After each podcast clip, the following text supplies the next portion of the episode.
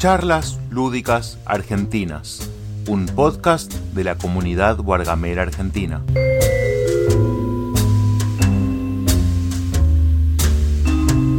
Hola. ¿Se escucha? Sí, perfecto. ¿Cómo va? Oh, Que ¿cómo justo estaba en una llamada de- del cliente y por eso no te atendí la llamada. Ah, Sí, está bien. Yo igual, yo igual estaba tratando de terminar de descubrir cómo era el tema para, para invitar gente. Ah, Eh, bien, bien. Estamos... Llamalo a Fer, que ahí está, está preguntando. ¿ah? Hola, Fer. Hola, Fer. Hola, Hola. hola. ¿Se me escucha? ¿Sí? Sí, sí, se escucha. Pablo. ¿Qué iba a decir? Bueno, paremos un poco la moto con Star Wars porque encima los tres somos re fanáticos y nos vamos a terminar cagando Sí, por todo. Entre sí. nosotros no, pero No, no, mira, yo ponerme agresivo no me pongo agresivo No. nadie. No, no, no. Les voy a agregar algo. Mael, que es la persona encargada de subir las cosas a Spotify y demás, es, Sí, es. Así es que tricky, sí. vamos con ese tema porque no, Pablo, hablando en serio, Pablo, ¿vos no, no jugaste el, el borde exterior?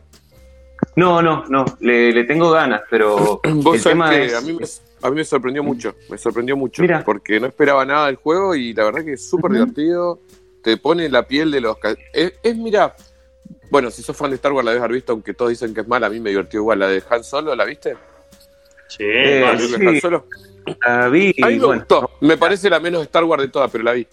Eh, pero a mí me gustó igual. Eh, te pone, Ah. digamos, en ese, en ese lugar. O sea, el, el tipo que quiere ser recompensa Ajá. eh, y empieza. Y empieza su historia, digamos. Entonces tenés una navecita pedorra y va, es un pick up and delivery, pero vas subiendo de nave, vas ganando aliados, vas cazando villanos. Ajá. Puede ser un poco, Está. puede ser un poco como el, como el juego de Firefly que anda por ahí. Mirá, para mí le, le pasa el trapo a Firefly 44 mil veces. Yo al de Firefly Wow. jugué una sola vez y no me gustó nada. Me pareció súper largo, súper monótono. Mi- Mirá que me encanta, soy re fan de Firefly. Pero me pareció súper monótono y el juego es muy largo al cohete. En cambio, este dura una hora, una hora, una hora y media. Cada carta es algo de Star Wars. Eh, el tema está re bien. Eh, te, podés, Ujú. te podés, si querés, tirotear con los otros, podés ir a cazar recompensa. Hay una, hay una carta, por ejemplo, que te permite. eh, Pero es Vos- el formato sandbox, digamos. no, es es, un un, es un pick up and deliver. O sea, básicamente. Pero tiene un par de cositas. Tiene sí un poco de, de- de sandbox. Tipo, vos Ujú. podés hacer puntos destruyendo naves o podés hacer cazando, cazando villanos. Que los Ujú. tenés que ir a, matar, a buscar un lugar y después llevarlos a otro o matarlos. Vos elegís. Y si no tenés, eh, agarrar mercancías ilegales y llevarlas eh, de un lugar a otro, evitando controles, tenés misiones. Tenés hacer, hay una carta, por ejemplo, que te hace hacer la, la carrera de. eh, ¿Cómo se llama? La carrera de, de Kel es la. ¿Viste en solo Ah, cuando el salen de la mina? De Mira, la Ah, carrera de sí. Kessel. Y la tenés que hacer eh, completa para poder zafar, es buenísimo. Porque te hace sentir que estás en, en la- en las pelis, boludo. Después tenés que bueno. sabotear una nave, tenés que, qué sé yo, tenés una, hay una carta que podés, eh, te dan un- dan una recompensa por uno de los otros jugadores y podés ir a pegarle. Ah, está bueno. A mí me gustó Bien, mucho, me pero me lo que tienes que, Bueno, en realidad tuve la posibilidad de conseguirlo. Tenía la posibilidad de conseguirlo en inglés por Miniature Market, pero me di cuenta que la dependencia del idioma es como alta. altísimo, altísimo. Claro. Entonces, como Pero está que- acá, no está acá en Argentina, yo lo conseguí acá en Argentina. Ah, mira. Eh, lo Bueno, y lo tendría pagué, lo en mismo que el Pulsar. Casagangas. Lo pagué lo mismo que el Pulsar yo, o sea, los pagué los dos creo que siete mil y pico de pesos hace un tiempito ya. Mira. Ajá. Pero no eran caros, no eran caros. Sí. Sí, sí. Eh. Creo, si mal No recuerdo, que es una de las últimas eh, obras de Cory Konieska antes de que se fuera de Fantasy Sí, Flight. exacto. Si mal no Creo que recuerdo, no, es de lo último que hizo antes que renunciara. Sí, no y Sí, por, eso, lo que por ahí- y por eso no hay lo- anuncio de expansión. Claro, lo que por ahí da un poco de lástima del juego es eso, que murió en el base, probablemente porque no esté más Cory Konietzka. Por lo que leí también, porque yo en realidad no lo jugué el juego, eh, como que pide, pide expansiones rápido, digamos. Sí, yo justo lo puse recién en el grupo de la comunidad. Yo lo jugué 6, 7 veces y dejé de jugarlo porque quiero volver a sorprenderme y ya me sé todas las cartas de memoria. Mm, es un garrón, porque el juego me encanta igual, ¿eh? No, o sea, si alguien me dice jugarlo, ya te lo juego. Pero ya perdí la sorpresa porque ya sé, lo, o sea, sé las cartas. Sí. Eh, Sí. Igual me divierto, pero pide expansión. Pide expansión porque, porque temáticamente se te acaban. Son 10 cartas, creo, de cada tipo y hay como 8 cosas distintas, ¿no? O 10. Me ha sorprendido, Pero Fer, eh, yo, yo te hacía mucho más euro a vos. Por eso me Yo sorprende soy que este tipo de- recontra euro. Soy recontra euro. pero, pero es Star Wars. Ah, bueno. Ah, ahí, se, ahí se le cae lo todo. Claro, o sea, eh, si vos, vos me, el 90% de mi ludoteca es euro. Es euro. Claro. Pero tengo. Deme un segundito que me muteo, pues tengo que tener la llamada. Dale, dale. Dale. Che, y Che, bueno, eh, eh, Martín, y a al Star Wars. Decime. No, no, te iba a preguntar por el Star Wars Rebellion, que si no lo has probado, te aconsejo que si sos fan de, de Star Wars, te vas a dar cuenta que para mí, tampoco es que haya probado todos los juegos, eh, es el que mejor te transporta a las películas, sobre todo las originales. No he jugado la expansión que trae personajes nuevos y eso, pero Ah. tenés que jugar Star Wars Rebellion porque nada, es, es Claro, maravilloso. que mete, expansión mete los eventos de Rogue One. Este, sí, Claro. yo tengo todas las ganas, pero y muchas veces tú viste ahí con el, con el dedo arriba del mouse para comprarlo, pero, Sí. pero no porque sé, creo que es un juego que no podría jugar nunca, digamos, al ser para dos jugadores. Yo, por, yo con dos jugadores juego eh, casi. Tiene una variante para cuatro, tiene una variante para estoy- cuatro muy pero con- Pero es medio tirada de los pelos, digamos, ¿no? Sí, sí, Sí. bueno, pero está, Para mí, digamos. para mí es para dos, para mí es para dos el juego. Pero Sí, te digo, te digo una cosa, o sea, imagino que tu novia, fan, fan, fan de Star Wars como vos no es, pero si le gusta Star Wars y tienen el tiempo, se puede jugar. Es cierto lo que decís, que es un juego que no vas a jugar casi nunca. Yo, por ejemplo, eh, yo lo tuve mucho tiempo en mi biblioteca y ahora se lo vendí a un amigo que es tan fanático como yo de Star Wars y que lo juega conmigo, así que no me importa. Pero él lo jugó con la hija mucho. Me lo, me lo pidió prestado, lo empezó a jugar con la hija, la hija le encantó, la hija tiene 18, 19 años, también es fan de Star Wars, y me dijo, déjamelo que lo juego con ella. Bueno, se lo terminé vendiendo porque lo juega una vez por mes. Claro. Yo lo Claro, jugaba claro. con él nada más y, y la verdad que cuando quiero jugarlo se lo pido o lo juego con él. Sí, Eh, sí, sí. Y vos pero sabés que igualmente Yo, ahora estoy lo, lo voy a conseguir lo voy a conseguir ahora estoy en plan como, como- no sé si ustedes ven Bislúdica es un podcast español de juegos de mesa pero estoy, estoy a punto de hacer un clinteo digamos. Se llaman ellos se les ríen a- porque viste que es vender un juego y después Sí. volver a comprarlo. Sí, sí, sí, sí, sí, Porque aquí no vendí- no- vendí el Imperial Assault y, y nada es como que lo quiero tener de nuevo. Me re arrepiento. Bueno, Ah, después bueno, yo hablamos, vendí el Martín, después hablamos, Martín, porque yo tengo, tengo el Imperial con una expa que no se consigue en español y no lo estoy jugando y lo estoy pensando en vender. Así que después hablamos. ahí va ahí va Eso. Tengo Salió negocio. el- no, tengo el regreso eh, sin usar. Eh, Bueno, o sea, Fer, ya que estamos, si, si, si te cansás del borde exterior, avísame, porque por ahí está negocio. Por ese lado, claro. No, no creo, pero bueno, che, me saca todos mis juegos. Me quedo sin nada, ya vendí el Rebellion, chicos, no puedo vender todo. Me quedo sin Ah. No, no, posta el Imperial a nosotros nos pegó una defraudada importante. Eh, lo jugamos No. con cuatro amigos fanáticos, fanáticos, y lo vimos muy desbalanceado, muy desbalanceado. No estaba la aplicación todavía. Lo jugamos y nos, nos pegó una paliza. Perdimos todas las partidas sin ninguna chance contra el Wow. Imperio. O sea, el que jugaba el Imperio No, no. nos paseaba. O sea, tenía que jugar a menos, igual así nos ganaba. Y no, no, nos, no, nos, no sé si es porque hay una que está desbalanceada, una facción del Imperio o algo. Y es como o son muy malos ustedes. claro No, pero posta, lo hacíamos, hacíamos la matemática, todo, y no chance. Después averigüé y sí hay una facción del Imperio, que es la que jugamos nosotros, que creo que tiene desbalance. Pero además como que le perdimos, viste, cuando te frustra tanto que, que no, no Claro. o sea, ganamos Claro, la sí, sí, primera, no, no, ganamos la primera con lo justo y después perdimos cuatro seguidas sin chance. Y dijimos, che, algo está mal, o sea, No, algo está mal. Nosotros, Y- sí, sí, no. Nosotros no tuvimos para nada esa experiencia, digamos, porque yo, yo te digo, lo terminé con un grupo de, de- de cuatro amigos, lo jugamos de a cinco, o sea, un imperio, que era Sí, sí, de cinco. cuatro héroes, y jugamos la campaña que te trae el juego y nos encantó. Y de hecho, lo que yo sí noté es que en realidad, en la primer mitad del juego, de la campaña, el imperio tiene ventaja, pero después los personajes se empiezan a buildear, empiezan a tener cosas más copadas. Y los últimos escenarios, la, la segunda mitad, no pude ganar más. Mirá que yo juego, jugamos ahí a cara de perro, o sea, yo no perdonaba una. Pero, Eh, nosotros capaz que frenamos justo cuando empezaba a darse vuelta, no sé. La cosa es que eh, lo que hicimos fue esto. Lo dejamos y dijimos, lo vamos a volver a agarrar en un tiempo. esto ya te estoy diciendo hace dos años, pues justo empezó la pandemia, fue ponerle en, en último trimestre del 2019. Y dijimos, lo dejamos un tiempo y vemos, probamos de nuevo en un tiempo. Por eso lo tengo ahí guardado. Está ahí, es como está esperando otra oportunidad o, o se va porque la verdad que me encantó No, el juego, diría- ¿eh? me encantó mecánicamente la historia, todo, yo sentía, pero es muy frustrante no poder ganar, o sea, no poder jugar. ¿Con qué facción del Sí. Imperio jugabas? Porque por ahí eso es muy importante. O vos sabés que la, saqué al azar, no me acuerdo. Pero vos sabés que a mí pasivas que le dan al Imperio no me parecía muy, muy relevante. ¿eh? Me parece que también un poco la, la, la onda estaba en usar bien, bien estratégicamente tus unidades.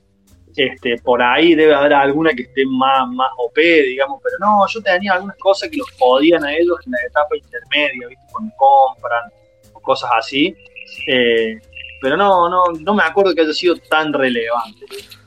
Lo Bueno, que sí no, fue- a mí no me gustó es la aplicación. La aplicación no me gustó. Bueno. Parece que está, está aplicada con el mismo criterio que por ahí Mansiones de la Locura, que es más narrativo, que esto.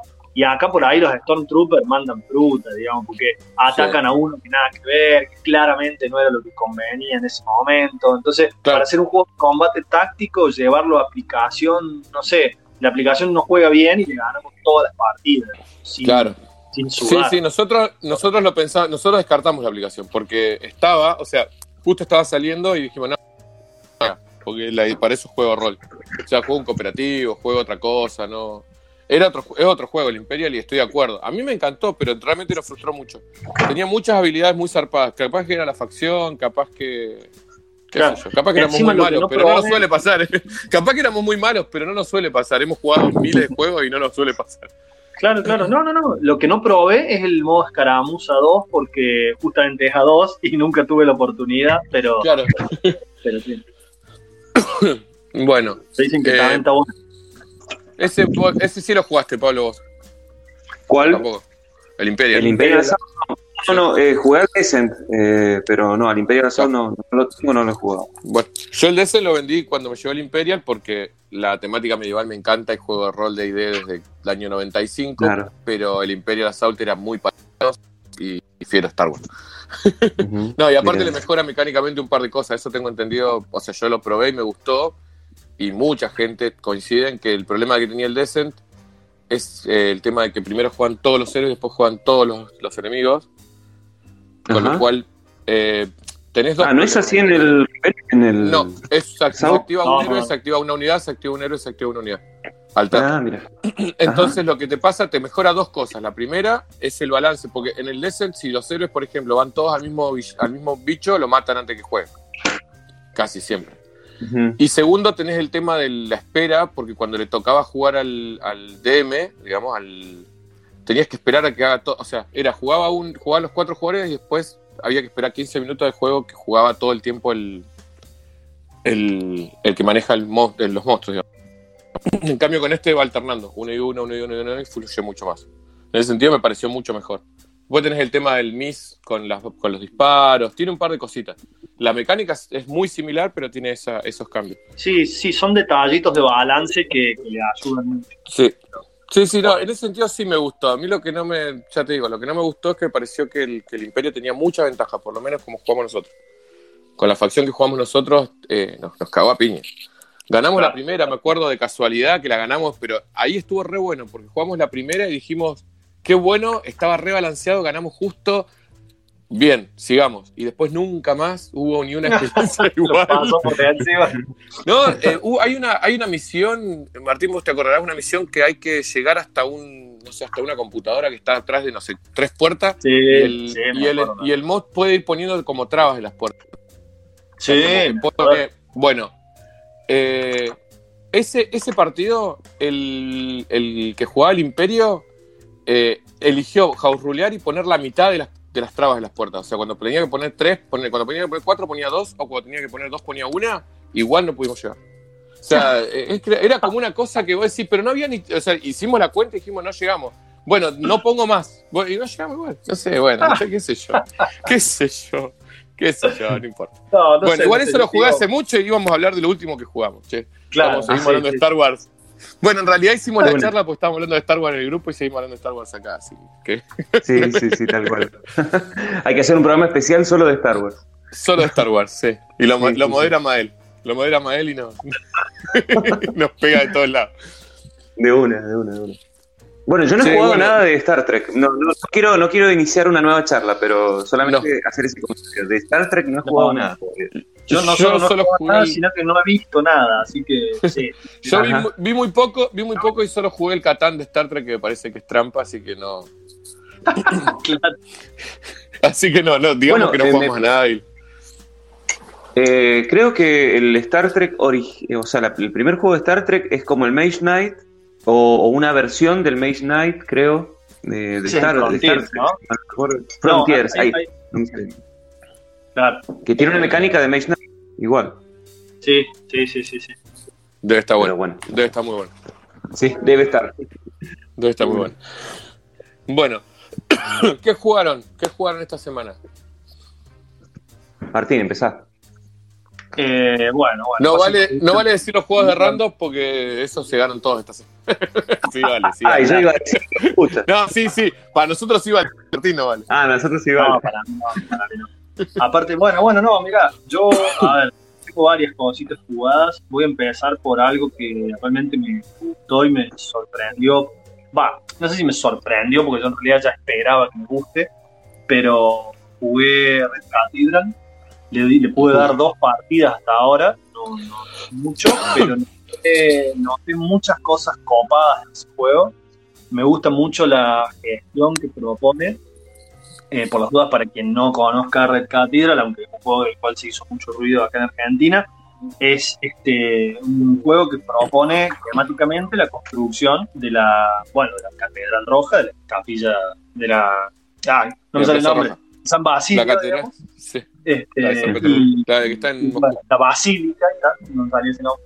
Eh, entonces, bueno, la, la, idea es que los jugadores, nada, van construyendo, pero lo que tiene de interesante el juego es que hay una mecánica como de rondel para conseguir los recursos que eh, es muy variable, es muy táctica, digamos, esa parte del juego, porque vos de un turno a otro no sabes cómo van a quedar puestos los dados, los dados te proponen qué recurso vas a poder conseguir ese turno, eh, como van girando en un track, entonces esa parte es bastante táctica, pero tiene la otra mitad del juego, que es construir la catedral, que es muy estratégica. Ahí podés ir más a largo plazo, eh, decidiendo momento a momento qué segmento de la, catedral vos querés construir, con un juego de mayorías eh, por, las columnas, que la catedral, por las dudas, se arma con una villa de cartas, digamos, que quedan dispuestas en distintas columnas, distintas alturas. Entonces vos después decís, bueno, yo lo voy a ir a, voy a construir esto, el otro te construye por arriba, encima tiene una cuestión de que si alguien construye el piso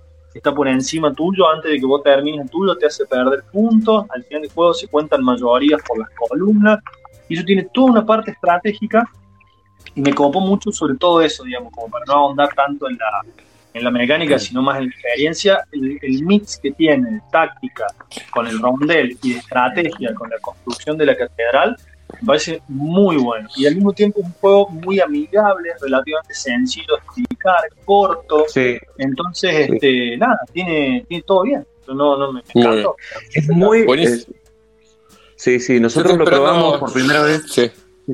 perdón. Fer, dale, dale, dale, perdón. No, no, que yo, yo estoy esperando mi copia y, vengo con la misma expectativa, así que Martín me lo revendió, pero cuenten ustedes que sí lo jugaron. Bueno, eh, la primera vez lo jugamos con, con, J, con J de Vir en octubre por TTS, cuando estaba saliendo allá en España. Eh, la verdad que es un juego que es difícil encontrarle defectos, ¿viste? Cuando vos decís, este, bueno, pros y contras, eh, es muy difícil encontrar una contra porque está súper equilibrado. Bueno, la única contra es que por ahí no, no te guste la temática, o por ahí, este, no sé, que, el rondel, la mecánica de rondel por ahí este, no, no, no te convenza yo lo único que le tengo miedo. Yo lo único que le tengo miedo, díganme ustedes, es si no te gusta demasiado la interacción, puede ser un poco, o por lo menos que me parece, que la, interacción puede ser un poco. No, cuando te bloqueas. yo, no, la jugué, yo no la jugué, por eso te digo, lo que yo vi, como que todos van a la ah. catedral, digo, cuando vas a las columnas, digo, que el otro te puede como, como bloquear, digamos, si te, te jode esto que vos decís, si el otro te pone arriba, te deja sin nada, o sea, como que te, pueden pegar. No, pero ¿sabes qué pasa? Mira, yo eso por ahí lo dije y sonó como que era súper negativa la interacción, pero en realidad el, el tema es que vos por ahí, yo por ejemplo construyo arriba tuyo y vos estás dos pisos por abajo mío, te hago perder dos puntos. Pero el juego maneja como si fuese dos tipos de puntaje, que son los puntos normales, que van de uno en uno, y los puntos de prestigio, le llama el juego, que son como, van como de asalto. Parece el mismo, el mismo criterio, viste, que el Brass, que tiene los dos tracks marcados. Sí, sí. El ingreso, va igual que el del ingreso del Brass. también son puntos, no es que es otra cosa, son puntos. Entonces vos por ahí, el juego te dice que ganas, que yo, tres puntos de prestigio mortal, porque son tres saltos que haces en ese track grande, pero después, por ejemplo, siempre que perdes, perdes puntos normales. de a uno, claro, de a uno. Yo por ahí te hago perder, claro, te hago perder dos, tres puntitos, no pasa nada. O sea, no es algo que te haga que, te haga frustrarte, digamos. O sea, no, nunca lo sé. Sí, sí, es muy menor. Buenísimo, buenísimo. Sí, lo único Entonces lo estoy. Sin, sin ser algo negativo, digamos, el juego escala bien, pero de a dos jugadores, a mi gusto, se pierde mucho el tema de las mayorías. Pero es normal, porque digo que claro. mayorías a dos jugadores es complicado. Pero las tiene, tiene, pero, pero es raro, digamos. Porque a mí pasó, por ejemplo, con mi novia, que lo jugué de dos, y empatamos en todas las columnas de la catedral. Entonces, claro, claro, jugamos, jugamos muy, muy sin darle espacio al otro, ¿viste? En ese sentido. Entonces empatamos en todas las columnas y bueno, ni contamos las mayorías, porque para qué, para qué vamos a contar los puntos si de a dos básicamente los cancelábamos. Ni hablar. Che, ¿y cuánto, cuántos dados manejas del rondel? Siempre cinco. ¿Cuántos dados hay? Por eso hay cinco, por eso hay cinco y vos elegís uno. Claro, exactamente. Entonces ahí me imagino, me imagino que también se vuelve más táctico cuanto más gente juega, porque de a dos más o menos hay cuatro dados que van a estar igual, digamos. O sea, claro. en el turno del otro te va a cambiar un dado, pero si juegas de a cuatro capaz te cambiaron casi todo.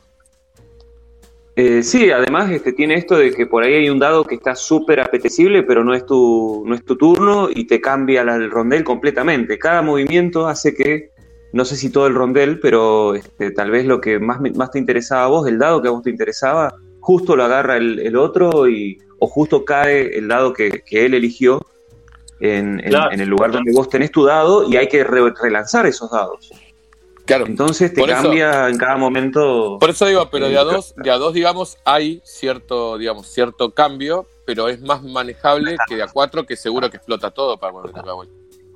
Sí, sí, sí, sí, totalmente, totalmente. Es lo, es lo que pasa con el con el Troap, por ejemplo, en el, en el eh, no sé si lo jugaste Martín. Pablo sé sí, sí, lo jugué, pero eh, ya saben, creo saben todos que a mí el Troap no me gusta, pero. No, bueno, no, no, pero la, pero el tema, yo de a, de a dos, de a dos es un juego que está re bueno porque vos podés más o menos saber, o sea, no te puedes sacar un dado, pero vos podés jugar. Cuando jugás de a 4, cuando te toca de vuelta no hay nada de lo que vos querías.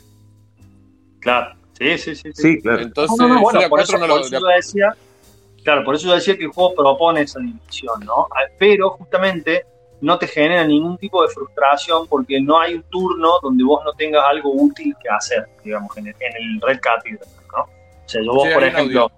Sí, Ah, dale. Dale. Sí, no sé si es de antes o de... A ver, ahí lo checamos. El celular eh, apagado, digamos. Entonces, a ver. El audio de. Uh, de Fran. A ver. Eh, recién llego a la charla, pero está muy bueno eso. Eh, que capaz que ya lo comentaron. De eh, la diferencia de los puntos. Que al principio del juego cómo vale mucho más eh, hacer los puntos grandes, digamos, que adelantan una banda más que hacer los puntitos chiquitos. Eh, y cómo cuando va llegando al final de, los puntos de victoria, va conviniendo menos hacer esos puntos de águila, los grandes, que los chiquitos. Eso está buenísimo. Claro, sí, sí, sí, totalmente, totalmente. Este, claro, porque está, relacionado con, eh, con el formato, justamente esto de la doble puntuación, que al principio tenés que hacer muchos puntos de los chiquitos, como dice Fran, para hacerlos grandes, pero cerca del final es prácticamente equivalente, es lo mismo. Claro. Uno y uno uno. Claro, está bueno. Che, pero me lo están revendiendo igual, ya lo compré, está llegando, así que lo estrenaré el fin de semana, porque me lo están trayendo a Buenos Aires en este momento. Y lo que Eh. tiene, lo que dijo este eh, Martín, es que es muy sencillo de explicar, no es nada complejo. No, Eh, no, lo dijo nada. se agarra la mano, pero Claro.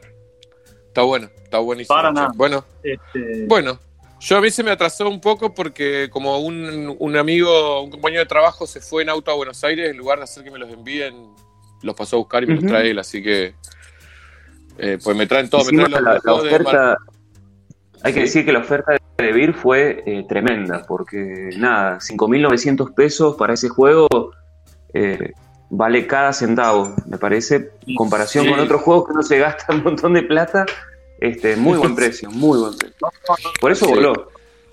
Sí, y sobre bueno, y todo, yo te que- menciono, yo te menciono lo de lo del tema de la interacción negativa y eso. El juego no te, no te hace sentir nada de eso porque si bien tiene interacción, tiene interacción de la, la buena, la interacción bien hecha. porque Bien. porque nada, lo, lo que plantea, lo que plantea es, es algo, es algo que, que no va por simplemente cagar al otro. Sea, normalmente este, es, es, es un, es un devenir de tu propia gestión la interacción con el otro. y Claro, está bien. interesante. Claro. Yo lo suelo Sí, usar sí. de ejemplo porque, por ejemplo, a mi, a mi pareja no le copa los juegos con mucha interacción, ¿viste? Donde, ah, te cago, el teclado, y yo. Sí, sí. Y el Claro. Red Cathedral, nada, lo jugamos dos veces al hilo prácticamente, digamos, y me encantó. Así que, Claro. de hecho, no lo tengo yo, se lo, se lo quedó ella para jugarlo con su hermana, qué sé yo. Así Sí, sí, que, la interacción bien hecha. Sí, sí. Es la interacción bien hecha. Ujú. Che, anotá, Pablo, para el glosario lúdico Take That, que es un término. Hay que, hay que Dale, dale. Hay que hablar de eso. Hay que hablar Sí, sí, sí. Eh, bueno, eh, sí, es un juego que yo, eh, para mí, lo- bueno, volviendo a lo de Debir, además la, la- la oferta se generó mucho hype, ya lo hizo muy bien la, la- el marketing, salió y ya estaba todo vendido. Sí, Eh, era un poca Sí. copia, el que se durmió se, per- se lo perdió y así. tremendo.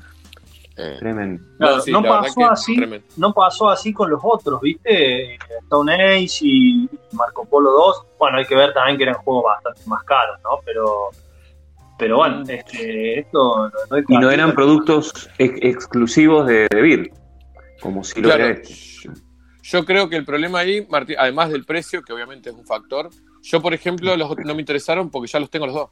O sea, el, Ah, yo, yo tengo el, el- Marco Polo 1. No, y no, bueno, no yo me tengo el Marco Polo 1. Yo tengo el Marco Polo 1, jugué el 2 y no me gustó. Así que, o sea, me gustó más el 1, así que ni me interesó. Y el Stone Age tengo el juego original con la Expo. O sea, es como que no estaba tanto la novedad porque ya el juego circula hace muchos años. O sea, la gente ya lo jugó, o ya lo tuvo, ya lo tiene. Entonces, el Red Cathedral además era novedad, era, era pan caliente, digamos. Era, todos lo queremos probar, incluso si, si no lo jugaste también lo quería. Si, Claro, no, lo, si sí, no lo sí. escuchaste nombrar, lo quería. Y es barato, es buen juego, se escucharon mil cosas buenísimas y bueno, eso pasó. Sí, Me parece sí. que por ahí.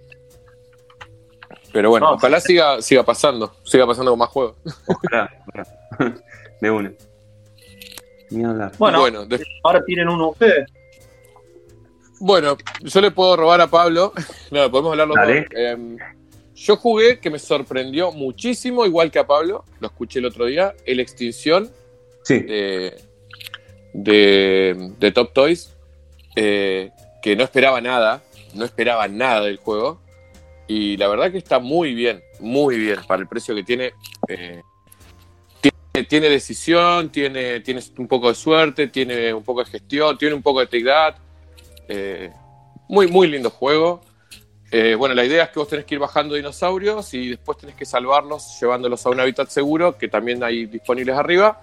Cada dinosaurio que bajaste una habilidad, entre ellas, si son carnívoros, le comes dinosaurios al otro, ese sería el elemento de take that más heavy.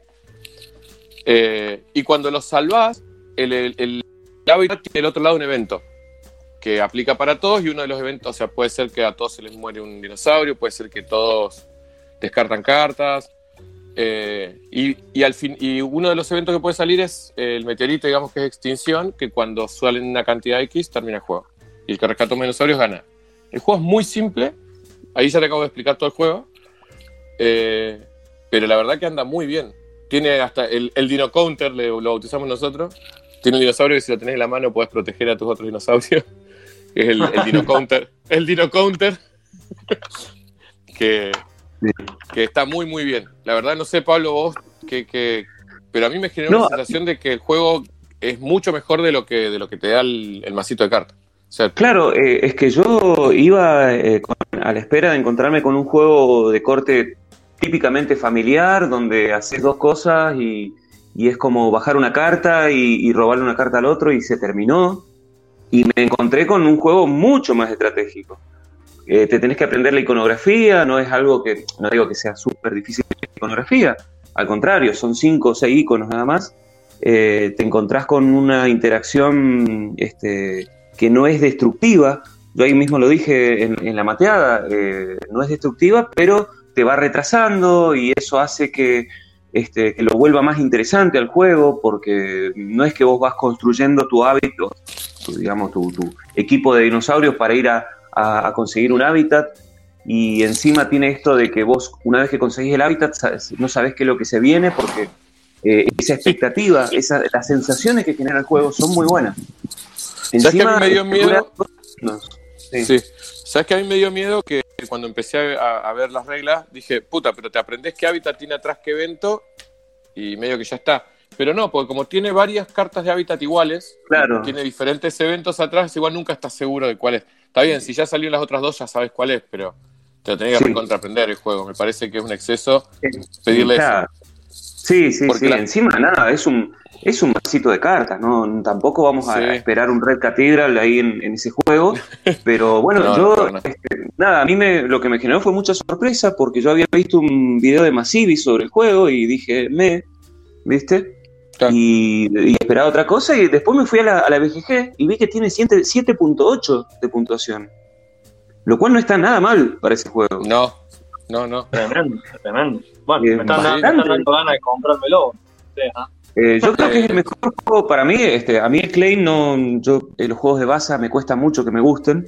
Eh, Sí, eh, a mí- reconozco un buen juego en el A mí Claim, no disgusta. pero lo no prefiero mil veces al, Sí. al- A mí no me disgustan los juegos de Baza, pero no me parece que funcionen bien de a dos.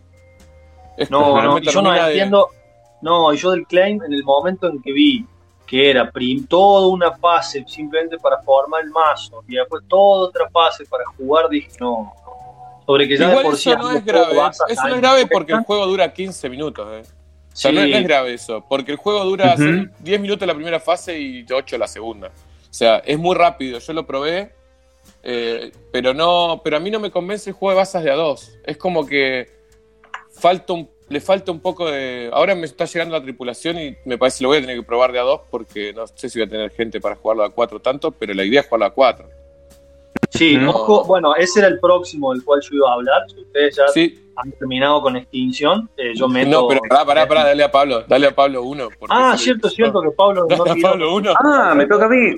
Uy. Claro. eh, Yo le robé, le robé No, la no, sigan ustedes, sigan ustedes porque por ahí este eh, iba a hablar del Imperium Legends, pero eh, eh, prefería dejarlo para, para después, para, eh, para otro. Porque estuve jugando con, con gente que por ahí es más, más onda party, este, estuve jugando al Say My Name, por ejemplo, y no, no sé si da para, para hablar de ese juego o sí, está dentro del top 10 de, de Julico, pero si no, después hablo del Imperium Legends que me sorprendió muchísimo. Eh, Dale. Así que sigan ustedes. Y después Ah, hablamos entonces- del juego de, de una editorial de Villa María, se llama Randos. En algún momento hablamos de eso. Dale. Sí, Entonces sí, lo la la metan tranqui como si yo no estuviera acá, digamos. Metan tranqui. Eh, no, lo Bueno. que. A ver, espera, justo antes de que empiece con The Crew, Dale. a ver. Pablo Guevara. Extinción, sin mal no recuerdo, es el mismo ilustrador de Virus. Y Sí. de hecho, David creo que se llamaba. Es así, ¿no? Tal Sí, cual. es correcto. Sí, sí, Es sí, correcto. Sí, sí. Sí, sí, sí, sí. Y, y re lindo trabajo visual también. ¿no? Este, bueno, no, The Crew, este, la tripulación, mejor dicho, como para ya mencionar lo que trajo David, a mí es un juego que me gustó mucho, ¿sí? Te quiero arrancar por ahí, y quiero arrancar también diciendo que yo no juego juegos de basas, no me suelen gustar, probé, probé pocos, no probé muchos, pero no me suele gustar esa dinámica, pero transformada en juego cooperativo, sí me cerró una banda, digamos, ahí me gustó. Ujú. Y en el drama, por las dudas de nuevo, por si alguien no conoce de Cruz, es un juego de base. basas le llamamos a esta mecánica donde cada quien juega una carta, quien arranca la mano juega el palo que se consideraría de triunfo, ¿sí? Y simplemente quien juegue la carta de ese palo más alto se lleva la mano. Hay una serie de cosas entre medio que es que si yo no tengo ese palo, puedo jugar cualquier palo, pero lo juego a perder, no voy a ganar, a menos que juegue el palo eh, más copado, que es el negro en este caso, en el caso de Cruz, que se gana siempre, pero solo lo puedo jugar si no tengo el palo del triunfo. Y ya está. Pues la, regla uno, la regla 1 es que hay que seguir el palo. Si Exacto. Claro. Exacto. Si, no podés, si no podés, puedes jugar cualquier carta y si no es la que tiene la habilidad especial, perdés, Dios. Exacto. Entonces, lo que, lo que tiene de Cruz es que fuerza a, depende del nivel, ¿no? Un juego que va como por nivel, va creciendo en dificultad, pero fuerza a X jugador a que reciba una mano de cartas, que la gane, digamos, que contenga una carta específica que te pide el juego como objeto. Y no se puede hablar, porque claro, vos no podés discutir qué tenés en la mano. lo que tiene el juego es que me parece que de a 3 que lo considero aspectos negativos, ¿no? Porque siendo un juego que me gustó mucho, me parece que es un juego que pide un número de jugadores demasiado específico para que te guste mucho. Porque, ¿qué pasa? Yo lo jugué de a 4, perfecto. El juego ahí está, en su punto justo, dificultad justa, va muy bien. Ahora, lo jugás a 3 y es un paseo, digamos, pero es un paseo de fácil que O sea, jugamos sin parar como 10 niveles ganando 100, cosa que no ocurrió de a 4. Claro. Eh, a 5 empieza a ocurrir mucho más seguido de que el juego es inganable por la mano de cartas que te toca, digamos, están mucho más repartidas las cartas. Y de a 2 tiene un invento que es como con una especie de bot que juega con una mano de cartas a la vista, con las cuales vos podés, es como que lo haces jugar en su turno, pero ves que tiene. Entonces Los dos que, pero pero no, no, cerró tampoco, digamos, porque hay veces que este, se vuelve o, muy zen, le, vi como los dos extremos de dos, porque justo de Cruz, de la tripulación, tuve la oportunidad de jugarlo a todos los números de jugadores eh, y, no, no sé, no sé, es como que te digo, a ver, 3, 4, joya. Ahora, 2 y 5 es, no, no, no se puede no se puede. Y, posta, yo, son cosas que yo las escuché cuando escuché reseñas y uno, viste, por ahí dice, y será para tanto. Voy a probar, sí, voy a probar, sí. sí, yo igual lo voy a probar de a dos. Yo lo voy a probar de a dos porque seguro que lo voy a probar y después veré si me sirve para jugarlo o esperaré a tener cuatro personas. Sí, yo de todo lo coincido en prácticamente todo lo que decís, Martín. Para mí el juego es de A4, de A5 es muy complejo, muy difícil, eh, frustrante diría.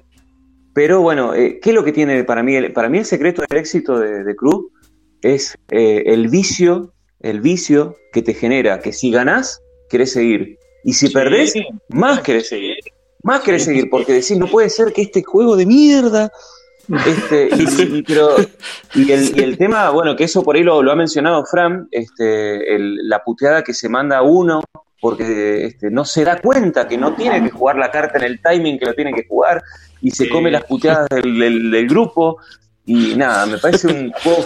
Eh, mirá, a mí yo hace 10 minutos dije que las basas no me gustaban. Este juego eh, es la excepción que confirma la regla. Claro, me parece una como si no fuera de base. Claro, no, aparte, pero aparte está, muy interesante esto que genera, porque claro, como es cooperativo, hay veces que vos vas a necesitar jugar a ganar, hay veces que vas a necesitar jugar a perder. Y sobre todo me gusta cuando la disposición de la mano de cartas quedó de tal forma donde vos decís, uh, para poder ganarme el mm. número que necesito, tengo que jugar a perder 5 o 6 manos, digamos, que no pase nada raro ahí entre medio porque cagamos. Entonces, este, eso está, está, muy bien, está muy bien. Porque, y, y cuando todos los que están en la mesa entienden esa lógica de que a veces para ganar la correcta necesitas perder otras cinco atrás, digamos, que, te limpien, digamos, de la mano de cartas. Ah, e, e, eso está muy bien. Tiene el problema de, exigir un número de jugadores muy específico para funcionar. yo, no sabía, yo no sabía que te admitía cinco, no sabía. Pensé que era de dos a cuatro. que vamos, vamos a escuchar, hay dos audios para mí, como vos decís, Martín, debería haber venido una etiqueta en la tapa del juego que diga, ojo, este juego es solo de a 4 jugadores. Hay variante de a 5, de a 3 y de a 2, pero son mucho peores que jugarlo de a 4. La experiencia es de a 4. Para mí hay o ponerlo solo para 4 jugadores y listo. Eh, por eso yo siempre cuando hablo digo lo mismo que vos. Ojo, está buenísimo, pero es para jugarlo de a 4. Yo también lo jugué a todas las otras cosas. De a 5 es malísimo, de a 3 es malísimo y de a 2 es malísimo. Ni lo probé, pues nada, de a 2 como de a 2, de a 2. Así que eso, sí, sí, sí. yo de 5 yo de a 5 lo disfruté igualmente. Eh, sí, y sí, otra o cosa sea, que para mí de virtud el, el juego es que lo pones con gente no jugona y se les transforma la cara, se, vuelve, se vuelve loca. la gente. Yo he sí, sí, gente no te juega ni al ni al tetí, y con esto No, es una- da- sí, y a mí me dio, me dio mucha gracia, porque yo hay veces que con un grupo lo empecé como de la misión 5, ¿viste? Onda, me salté el tutorial. Pero, Sí. pero con otro grupo lo empecé desde la 1. Y la 1 es una payasada, digamos, es jugar, o sea, en una mano lo ganas. Entonces se quedan así como, che, ¿y esto? A ver, dale, pues, pro- probemos una más, dale, a ver qué onda. Y ya para la ah.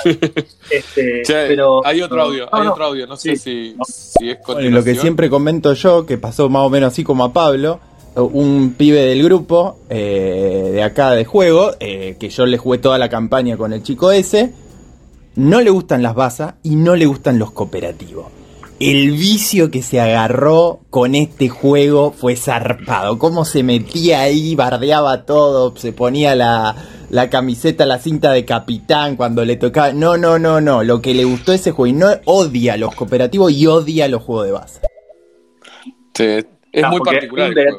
Sí, hay un detalle igual del de Cruz que para mí hay que tener en cuenta. Ojo, porque las reglas dicen que no podés discutir el contenido de tu mano de carta. Perfecto. Pero nosotros hablamos, ¿sabes cómo? A dos manos, pero siempre, siempre esa charla, viste, paralela. de- de- Sí, sí. no, no, no hacemos trampa, pero es un juego que invita mucho. Pero rozás, pero rozás, rozás la ley. No, no, pero a esa charla paralela, ¿viste? Que, que va Sí, como sí. pasa, pasa el Hanabi también un poco, ¿viste? Que no sí, podés hablar. sí, tal cual. Uy, pero hablas a dos manos, pero no, no haciendo trampa, ojo, no haciendo trampa, sino este, Claro. de eso que dice Fran, dice, no, porque jugaste eso, no, qué yo, uh, Sí, sí. ahora cagamos, no, ya está. Bueno, Sí. todo ese tipo de cosas está, está, está muy bien, está muy bien. Es un juego raro, es un juego raro, hay gente muy que, particular. a la que le, Muy particular.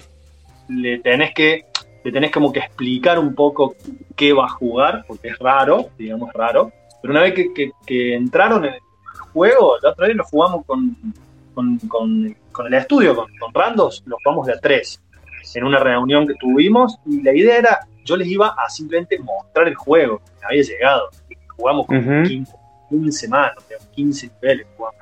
Este, pero es así, digamos, así. Está muy bien. Sí, sí. Así que- Eh, también me bueno. está llegando. Tengo, voy a tener un fin de semana bastante agitado porque me llegan. eh, me llegan Sí. Recatera, la tripulación, cultivos mutantes y los tres de, de Randos. Así que este Eh, fin de semana tengo. Este va. fin de semana tengo A full. para entrenar. Sí. Para Eh, rato. No, no, no. para y, rato. y, bueno, yo a Juan le dije, a Jota le dije, mirá, disculpame, pero no me aguanté. El 2 de Cruz en realidad me lo compré en marzo. Pero bueno, Yo también, yo lo tengo en inglés. Eh, yo lo, yo me, me aguanté, yo aguanté. Yo lo iba a comprar y dije, va a llegar en castellano. Y en realidad no tiene mucha presencia de idioma, o sea, es No, nada, no, las misiones. las Las misiones- que tenés Yo en el me lo- reglamento que, lo, que yo me imprimí ya lo el- tengo, me lo imprimí el reglamento. Yo me lo imprimí el reglamento, Claro. lo tengo ya. Yo también. Pero dije, va a llegar. Yo me y bueno, imprimí las- aprovecho, aprovecho el cupo para comprarme otra cosa, dije, y, y ya va a llegar.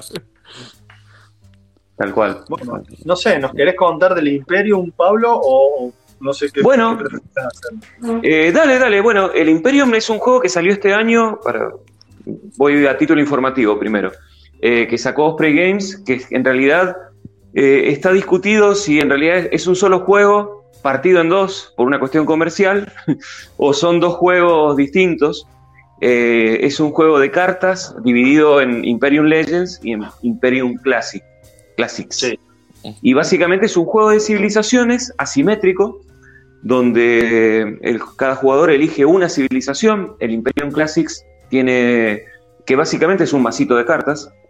El Classics tiene como Roma, Grecia, justamente las, civilizaciones clásicas. Y el Legends tiene civilizaciones que por ahí este, no son tan clásicas o incluso imaginarias, los atlantes o por ejemplo los egipcios, que, sí son una civilización, o los chinos o los olmecas. Bueno, vos tomás tu masito y cada jugador tiene su civilización y tiene una mezcla de deck building con tableau building también. Eh, muy interesante, a mí me gustó muchísimo, eh, o sea, tengo pendiente de la juntada con mi grupo de jugones para jugarlo, lo estuve jugando solo porque me llegó hace poquitos días. Eh, y nada, me parece este, súper interesante, tremendamente asimétrico, este, cada civilización juega distinto, este, tiene mecánicas muy distintas, muy ingenioso eso. Eh, y tiene la pega de que el manual es de lo peor que yo me he encontrado en mucho tiempo. es Te escuché quejarte. Es muy malo, pero es muy malo, malo a propósito. O sea, yo creo que eh, la gente que, lo redactó lo debe tener tan claro el juego que pensarán que para todos es igual. Y realmente este, la descripción que hace de, cómo se, se hace el setup es confuso, eh, cómo son. En realidad no es un juego difícil. Bueno, eh, a ver, ¿cómo, cómo decirlo? Eh, el turno de juego es muy sencillo. Son tres o cuatro elecciones que tenés que hacer, no es complejo en ese aspecto. Claro. Eh, después las elecciones que hagas son muchas, pero el reglamento lo hace más difícil. El reglamento lo hace mucho más difícil. Bueno, capaz que querían hacer un juego complejo y no les dio, entonces dijeron lo complicamos con el reglamento. claro, lo complicamos con el reglamento. Sí, sí, sí, de una de una. Y, nada, este, si, te, si te gustan los juegos de civilización, si te gustan los deck buildings, eh, si te gusta todo lo que es el tableau, la gestión de todo lo que es el card driven, card driven, mejor dicho. Eh, está excelente el juego, a mí me gustó muchísimo. Tiene las ilustraciones de Temiko, que es el mismo ilustrador de la saga del Reino del Oeste, de, ah, bueno, Race of Nobility, no me acuerdo la cantidad de juegos que tiene este. y está muy interesante porque, porque todo, bueno, yo tengo, estoy esperando que me llegue el Classic, tengo solo la caja de Legends, y, nada, el chabón, este, el ilustrador, se ha gastado en, ilustrar cada civilización con su estilo, con su estética. Eh, incluso lo que parece interesante, lo que me resulta muy interesante, es que la manera que tienen las civilizaciones de jugar son muy apropiadas a, la cultura, digamos. O sea. También eh, bien, bien integrado el tema. Está muy bien integrado en ese aspecto el tema, porque algunas mecánicas estoy tratando de recordar ahora. Por ejemplo, eh, los egipcios eh, tienen esto de los jeroglíficos y bueno, hay una parte donde vos, este, la manera de ganar es con puntos de victoria y los puntos de victoria se ganan de muchas maneras. Y una de ellas es eh, forjando tu historia. La historia son básicamente cartas que vos decidís enterrar sabiendo que no las usas más, digamos. Esto lo tienen muchos uh Sí, sí. Eh, eh, y, nada, en el caso de los egipcios es como que vos este, vas forjando, digamos, como, como tus jeroglíficos y esas cosas. Este, nada, después tiene unas cartas que se llaman como, bueno, en inglés son unrest, que vendría siendo así como revuelta o algo por el estilo que son mm. cartas que te ensucian el mazo y que, bueno, las partidas tienen varias maneras de terminarse. Dependiendo de las civilizaciones que juegan, son los finales de partida en algunos casos. Pero hay una que es que si se acaba, eh, hay un masito fijo de cartas de, de, no me acuerdo, de Unrest, que sería como revuelta. Eh, si se acaba ese mazo, automáticamente se termina la partida. Y, te, y lo único que va a contar es cuántas cartas tenés en tu mazo de cartas de, revuelta. El que menos tenga es el que gana. Y todo el esfuerzo que estuviste construyendo, tratando de hacer puntos de victoria, no, no sirve nada de eso. O sea,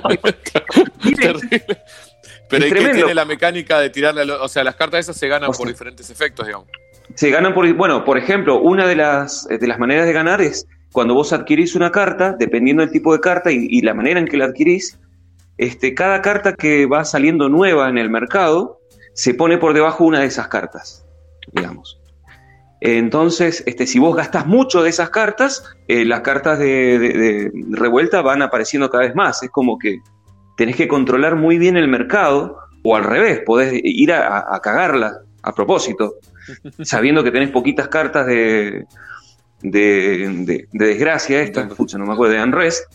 Entonces es una estrategia, poder, ir a, finalizar la partida a propósito para poder este, cagar al otro. El tema es que la manera de que se acaben esas cartas es adquiriéndolas. Así que bueno, hay que ver, ese equilibrio. Este, pero no, no, eso me pareció una genialidad. Y hay mecánicas que te permiten, bueno, de hecho, en tu turno vos puedes hacer tres cosas. Eh, una es bajar cartas y, gestionar acciones, que sería como el card driven clásico. Sí. Este, la otra es eh, innovar, que es básicamente adquirir nuevas cartas. O deshacerse de las cartas de Unrest. Son las tres acciones, digamos, que, que vos podés eh, básicamente hacer en tu turno. Este, y por ahí vos te perdés un turno entero para deshacerte de esas cartas. Y la manera de deshacerte es teniéndolas en la mano. Y otra cosa interesante es que eh, el deck building, que sería eh, el ir comprando cartas nuevas, las llevas directo a tu mano. Las cartas las compras y van a tu mano. Y las podés activar en el mismo turno si te tenés acciones. Y las acciones se cuentan como pasa con el 3D que tenés cubitos eh, blancos y cubitos rojos. Acá tenés unas fichitas, esas fichitas te, sirven como contador de acciones. Eh, por, por, defecto tenés tres, tres, de esas fichitas, o sea que puedes hacer tres acciones en tu turno si eh, te vas por el tema de, de hacer acciones, si no te vas a, limpiarte la mano o, o, adquirir cartas. Pero no se puede hacer en el turno las tres cosas. ¿Qué pasa? Que vos a veces cuando eh, te vas por el, por el, lado de activar acciones, que vendría siendo bajar cartas, esas cartas te, permiten adquirir cartas nuevas. Las cartas no tienen costo. Eh, las cartas no se compran al estilo del deck building tradicional, que tienen un costo del 1 al 5, como si tuvieras moneda. Las cartas no tienen costo, no tienen valor. Vas y las adquirís. dependiendo de justamente que eh, las cartas que vas jugando te permitan adquirirlas, digamos. ¿Y, qué, y cada eh, jugador tiene su propio mazo? ¿Hay un mazo común? Cada jugador tiene su propio mazo y hay un mazo común que vendría siendo el mazo de mercado, que son cartas que se, que, se juegan siempre en todas las partidas. Y hay unas cartas, o sea, las cartas están divididas por palos. Hay, a ver, estoy tratando de hacerlo de memoria, pero básicamente, a ver, acá, acá tengo el, libretito, a ver si burdece. Pero básicamente tenés cartas de regiones, que son básicamente territorios, eh, cartas eh, no civilizadas, que serían cartas de poder, pero, pero de, más de, la barbarie, digamos, cartas civilizadas, cartas de civilizaciones que te rinden tributo a vos, tributarias, eh, estas cartas que yo digo de, desgracia, la unrest, y las cartas de fama, que las cartas de fama son las más power de todas, y son muy poquitas en el juego y son muy difíciles de adquirir, que son como las cartas donde, como que son grandes, es como en, otros juegos cuando vos eh, creas un, claro, como si crearas una maravilla, como si crearas las pirámides, es, adquirir esa carta. Y, son como siete cartas en toda la partida, y una de las maneras que se termine de la partida es que se terminen esas cartas. Este, porque aparece la última carta que se llama Rey de Reyes, y eso es fin de la partida, automáticamente. Este, nada, no, este, tendría que, contar muchas más cosas. Por ejemplo, la manera de ir progresando en tu, en tu building, en, tu construcción de mazo, es mitad adquiriéndolas por, desde el mercado central y mitad desarrollando tu propia civilización. Porque eh, de tu mazo inicial, vos empezás con, es decir, tu mazo inicial tiene 25 cartas, empezás con 10 cartas que tenés a disposición. Las otras las vas a ir desarrollando eh, no, las, no las puedes, o sea, eh, son tuyas, pero no las tenés, digamos. Y digamos, esa, ese desarrollo se divide en dos partes. Eh, tenés todos los, las civilizaciones tienen una carta que de un lado es rojo, que es de cuando sos un pueblo bárbaro, hasta que en algún momento el desarrollo de tu civilización te permite girar esa carta y convertirte en un imperio, que es del lado azul, digamos. Y hay cartas que están directamente restringidas a que solo se pueden jugar cuando sos un pueblo bárbaro y no las podés jugar si ya sos, una sos un imperio, ya hay cartas que directamente eh, te sobran en el, en, el, en el, mazo, directamente te sobran y te molestan en las manos, digamos. Pero bueno, tiene que ver con el pasado que va quedando y bueno, y, está esta mecánica de ir enterrando cartas que por eso te va limpiando cartas viejas y te lo va renovando. nada, me, parece este, excelente la mecánica, todos, todo está muy bien. Habría que probar, yo obviamente no he probado todas las civilizaciones, habrá unas más flojas que otras, pero me, me, hace acordar mucho, o sea, eh, no, no mecánicamente, porque mecánicamente me contan mm. cosas recopadas, pero me hace acordar al Imperial Settlers, al colono del Imperio, cada uno tiene su mazo y va haciendo su propio engine.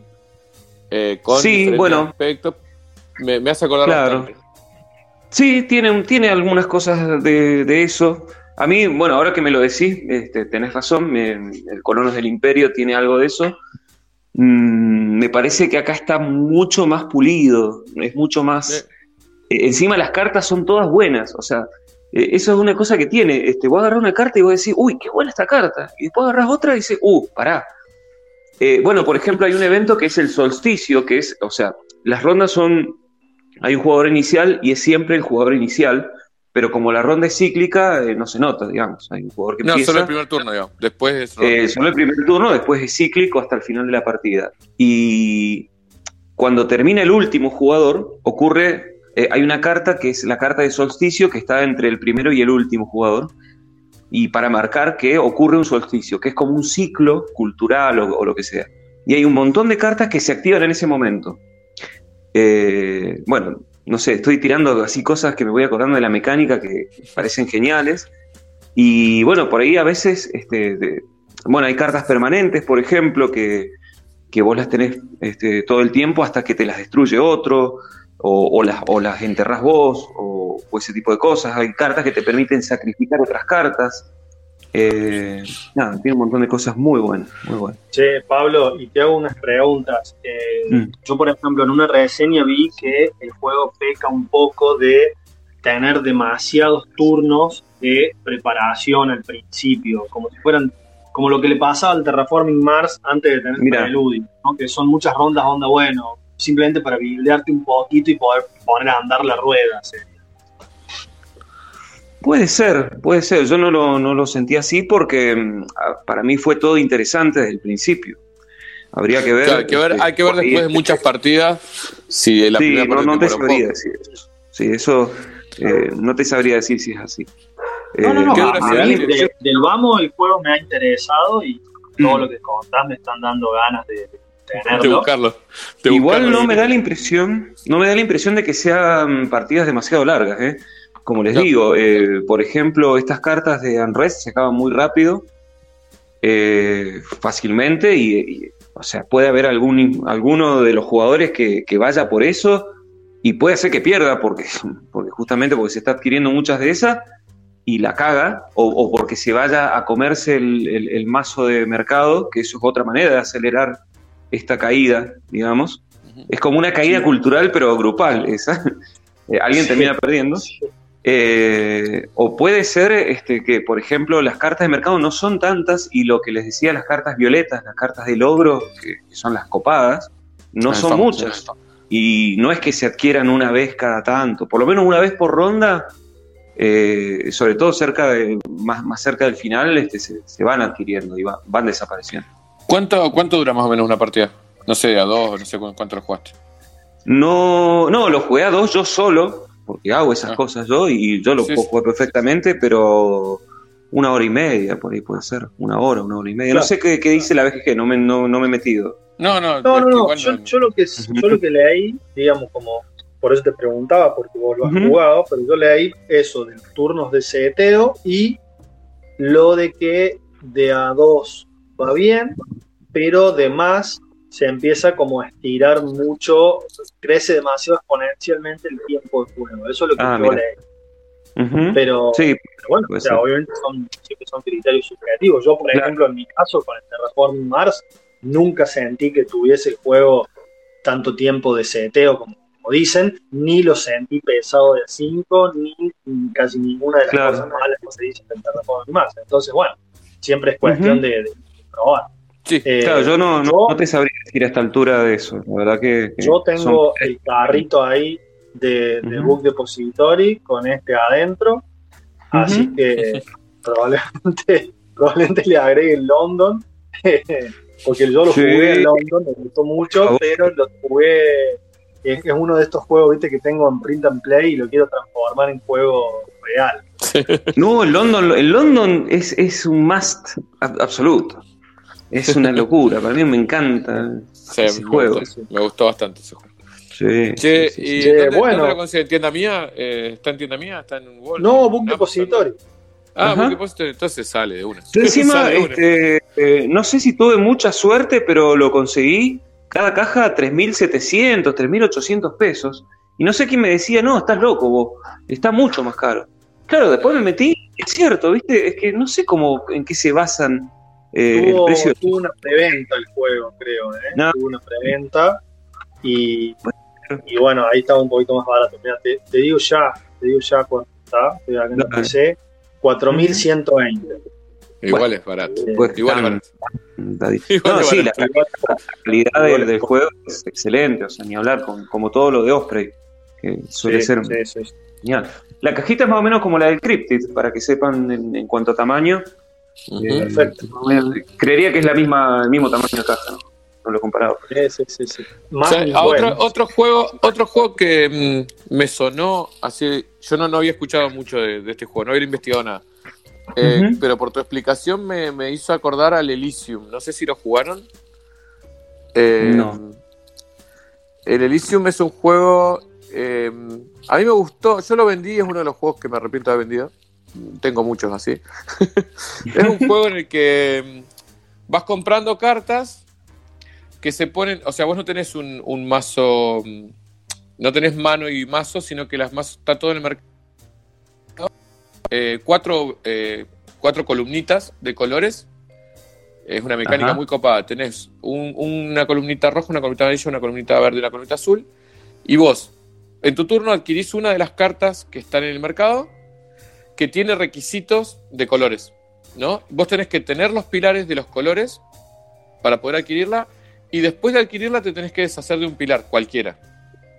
O sea, por ejemplo, no sé, hay una carta, yo tengo los cuatro pilares. Hay una carta que pide pilar verde azul.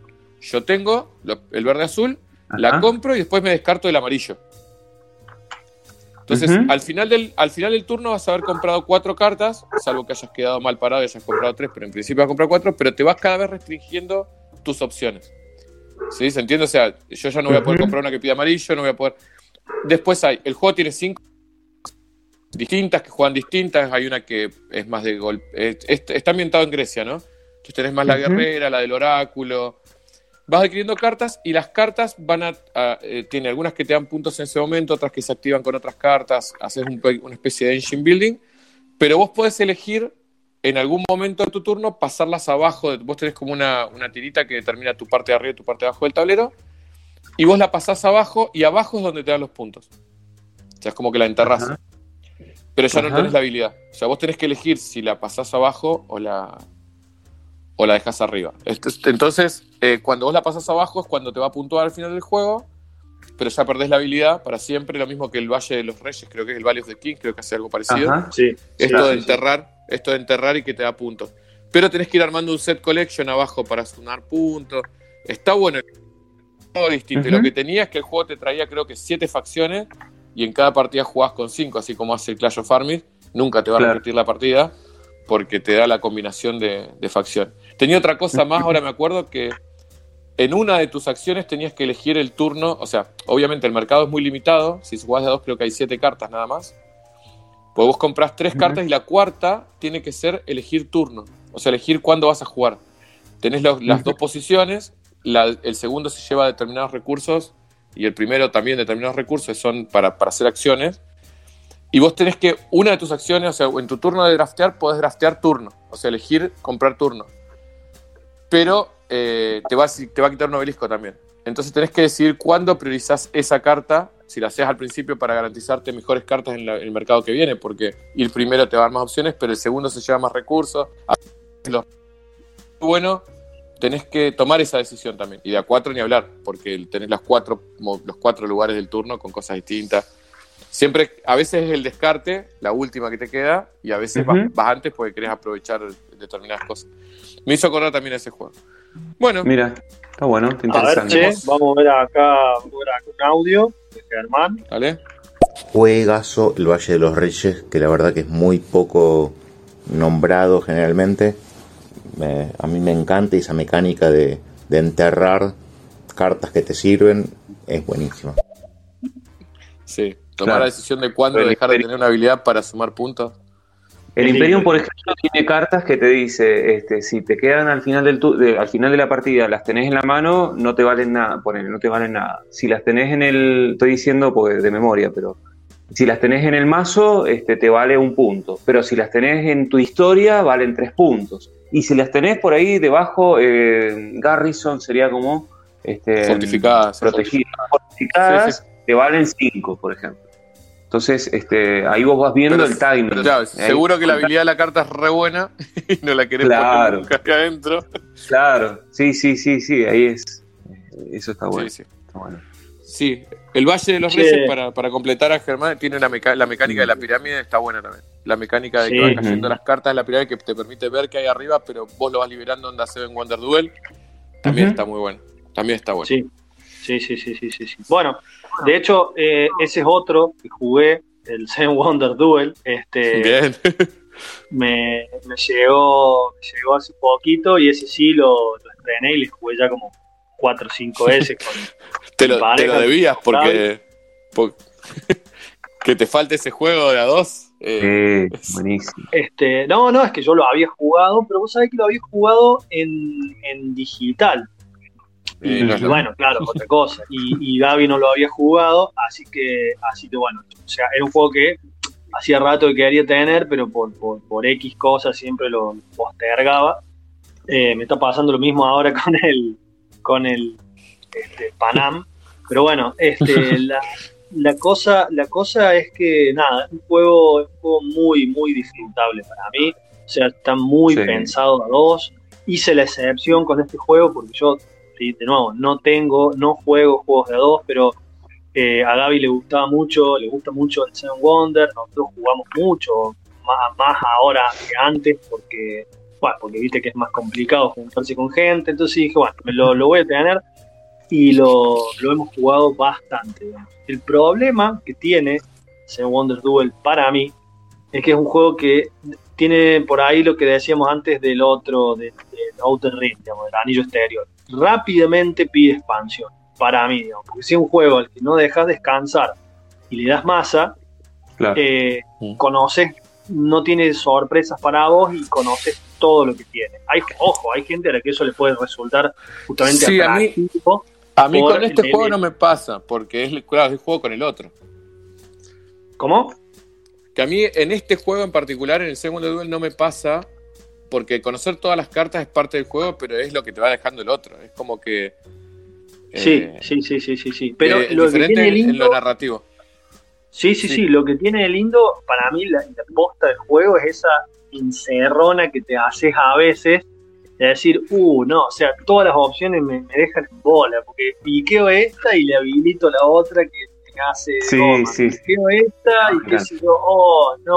O, o por ahí te la jugás, bueno, agarro esta y la que se dé vuelta ahí, no sé, en el juego, que es el último símbolo que se así, y era el último, y la puta, pero no, no, no, o sea, eso, eso está, está muy bien, está muy bien. Pero por ejemplo, nosotros lo jugamos onda cuatro veces seguida y dijimos, bueno, Claro, vamos a parar un poquito, eh, porque. Bueno, pero hay que descansarlo porque el juego se cansa también. El juego se cansa también. Pide un descanso. No, el, el juego, eh, una de las críticas, que el juego tiene muy pocas críticas, la verdad que es un juegazo, tiene diferentes alternativas para ganar, que te obligan a, mantenerte, digamos, vas pensando en el, en el, motor, pero no te puedes descuidar determinadas cosas. La ¿Cómo resolvieron algunos es la matemática que tiene el juego. Sí, el comercio es genial, el tema de que, de que podés jugar a recursos o a mercado. Claro. Está muy bien. Eh, es, un, es un draft para dos jugadores. La otra vez Martín preguntaba cómo es que es draft, si no es draft, pero bueno, es un draft. es un draft abierto, como diría Genender. Eh, pero mm, la crítica que le hacen algunos es la matemática al juego. O sea, hay momentos en los que vos podés calcular exactamente qué cartas te van a quedar. Sí. O sea, hay un momento en el que vos podés decir, yo agarro esta, vos no podés hacer esto, me tenés que dejar esta, me vas a tener que. O sea, esa ese, ese problema que te lo resuelven de alguna manera las maravillas que te permiten saltar dos turnos, eh, que es por eso hay que guardarlas si son críticas. Son críticas porque podés cambiar la matemática del juego. Pero ahí te voy a hacer un comentario, Martín, que te va a interesar bastante, que es la expansión. Yo no jugué Agora todavía, pero jugué eh, Panteón. Ah. Y yo digo que el juego no mejora, el juego cambia. O sea, es otro juego. Otro juego. Bien. O sea, yo lo puedo jugar con la expansión o sin la expansión y no es que uno es mejor que otro. Son dos juegos distintos. ¿Por qué? Porque Ajá. cuando vos tenés Panteón, podés jugar un turno sin agarrar carta. Un momento Mira. podés jugar algo y no tocas ninguna carta del- del- de la pirámide. Y eso cambia todo. Porque Claro, no mover sí. ninguna. O sea, es, eh, tenés los poderes y toda la movida, pero el hecho de que vos puedas decidir en esta ronda no agarro nada y lo dejas al otro con la. eh, cambia todo. Cambia, cambia la, Sí. la táctica del juego y todo. Y está muy sí, buena. sí. Muy buena. Yo creo que igual Muy esto que decís vos está un poquito compensado, o al menos entiendo que es lo que se buscó desde el diseño con las cartas boca abajo, ¿no? Para que, para que el otro por ahí justamente libere cosas que- de las que no tiene el control y, y no sea tan, tan medida esa cuestión de te dejo esto y si quiero esta, que igual pasa, pero, pero Sí, por sí, ahí no es Está tan muy. No, no, ni hablar. A ver, yo no creo que sea algo grave. Yo creo que eh, hay un momento en el que vos podés decir, no te va. eh, está arriba, me la vas a tener que dejar. Por cómo quedó la cosa, voy a llegar a esta carta. Sí, Pero Sí, no ves las sí, del medio. Pero no ves las del medio y no. eh, y lo podés alterar con la. Por eso te digo, eh, si no agarraste ninguna maravilla con doble turno, es como que estás a la buena de Dios, digamos. sí, sí, sí, estás al horno, estás al horno. Eh, o usarlas muy rápido, que he visto también ese efecto de alguien, gente que las usa en la primera y después llega a la tercera y no tenés, no tenés el recurso. Sí, sí, sí, Eh, sí. Pero el Pero juego bueno. es muy bueno. Para dos Es un más muy porque. Disfrutable. Sí, es muy Sí. disfrutable. Sí, Este, eh, Yo lo he jugado sin expansión solamente, así que no, no puedo. sí, Bueno, no, no, igual el, hablando- juego, igual el juego está muy bien. y hablando de A2 y disfrutable, creo que un juego que hemos jugado los tres acá es eh, Clash of Arms, digamos. Este, Sí, Sí. lo estrené hace poquito. Hace muy poquito. yo Me tengo tardó en llegar la, y lo pude estrenar. Claro, yo tengo la copia que, que, bueno, participé de la preventa de que, que hizo Pablo y me pareció que eh, yo tengo también eh, Realms, eh, tengo dos, Ahora, dos antes de, antes de empezar a hablar de este, antes de empezar a hablar de. eh, hay un audio, no sé si es del juego anterior, para no se pase. Ah, Dale, Germán. Escuché a Martín decir el problema que tiene ese en Wonder Duel y bueno, el corte. Chao muchachos, hasta otro día. Lo, di- lo dije yo y no dije que es un problema, dije que lo critican. Le critican. Eh, no, no, Para- decía el Clash of Armies que, este, nada, me pareció un juego eh, bastante, bastante disfrutable, y un juego que viene muy bien presentado en su cajita, ¿sí? Este, es un mazo bastante grande de cartas. Por las dudas, de nuevo, para quien no conozca, estamos hablando de un deck building de confrontación, eh, un poco, un poco emparentado con Star Realms, Hero Realms, va, va bastante en ese plan, pero para mí Ujú. plantea la, la suficiente cantidad de variables como para poder sostenerse con, con peso propio, digamos, este, porque bueno, este, tiene, tiene héroes, tiene el mazo no se construye siempre igual, hay cartas que quedan afuera, eso le da variabilidad, este, tiene facciones que de todas formas eh, no entran de nuevo todas en juego, tiene eventos eh, y tiene una parte de, de decisión, digamos, una capa de decisión donde yo sentí que, por ejemplo, había casi todas las cartas, yo siempre tenía la opción de eliminarlas del juego para un efecto mayor y eso me parece que, que estaba bien, digamos, porque había más decisiones. Se juega lo que se suele criticar mucho, por ejemplo, a juegos como Star Realms, es que se juegan muy en piloto automático y en este yo no sentí eso, digamos, sentí que yo cada turno toma, así jugar las cinco cartas, tomaba decisiones, digamos, lo cual me pareció bastante más interesante. Y bueno, este tiene lo de lo de decidir a cada momento eh, esto de la defensa, de, de guarecer a las unidades, digamos, así que eh, creo que creo que como alternativa, digamos, eh, a, a este a este formato de Star Realms, Hero Realms, estos deck building de confrontación bien bien directa, eh, está muy bien. No tengo tantas partidas todavía como para, como para hablar más en profundidad, pero, pero está muy bien. Eh, a, eso sí a mi pareja no le copó porque ahí sí él sintió, sintió el rigor de la interacción negativa y, bueno, pero es un juego, es un juego de pegarse, es un juego de pegarse. Claro, no lo, no lo pudimos seguir probando mucho, pero, pero ya lo voy a agarrar con otra persona. Eh, bueno, yo, eh, yo les cuento, yo eh, lo, lo, jugué una sola vez, o sea, me llegó dos partidas, pero me llegó y lo jugué dos partidas para ver otro desenlace, digamos. En el primero me, me pasaron por arriba y dije, wow, revancha y salió un poquito más parejo y pude verlo, pero digamos que lo cuento como una sola experiencia. Eh, tuve varias dudas de reglas que no me quedaron claras, que después están en el reglamento, pero como que me quedaron dudas y como lo tenemos la posibilidad de hablar con el diseñador, le escribí a Pablo y charlé un ratito con él y me dijo, me describió el juego en una frase que me parece que está buenísima, que él me dijo, es como Star Realms, pero con un poquito más de AP. dijo, él, quería darle una vuelta más de tuerca. Es como que el juego fluye menos. Yo lo que sentí es que el Hero Rigan, que me encanta, eh, fluye. O sea, el juego va y es como que no frenas nunca. Y este, como que jugás y esperame un cachito. Y es como que se, eh, no fluye tanto.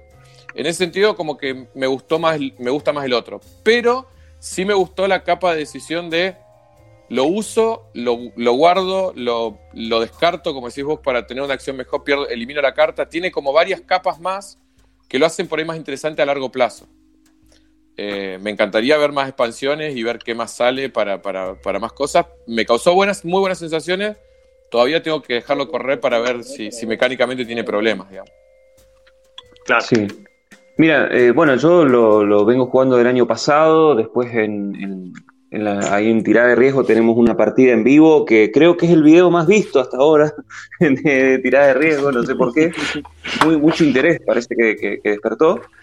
Y la sensación que a mí me da el juego, eh, comparto totalmente, a mí Hero Realms es un juego que me gusta mucho, me parece mucho más sencillo, sencillo, eso no quiere decir sentido con una connotación negativa, sencillo que es, bueno, eh, justamente, mucho más simple en cuanto a las reglas, para decirlo de alguna manera.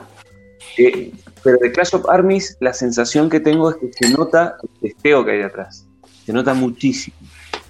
Eh, se nota mucho eh, para bien que este, cada facción está bien equilibrada, este, no se zarpa en un caso, este, tiene suficiente azar como para que cada partida sea bien distinta, este, tiene una capa de decisiones que por ahí, eh, este, si te equivocas una o dos veces, podés arruinar la partida, es lo que a mí me ha pasado jugando con Pulico, en la partida es en vivo. Este, tiene una, curva de desarrollo bastante, bastante buena, desde el principio hasta el fin.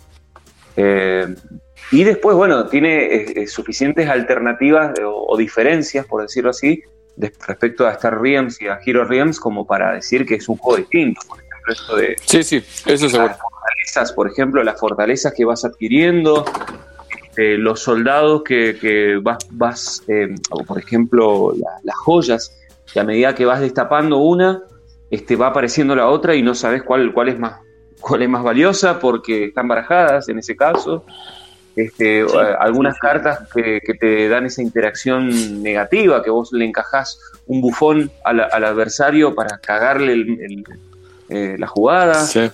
Este, tener el, rey ahí o la reina de tu facción permanentemente ahí, o, o sea, no tu facción, la facción que elegiste tener en, algún momento, eh, que está ahí permanente ejerciendo una acción más allá de que vos tengas el, vasallo, que, es como si jugaras esa, esa reina o ese rey.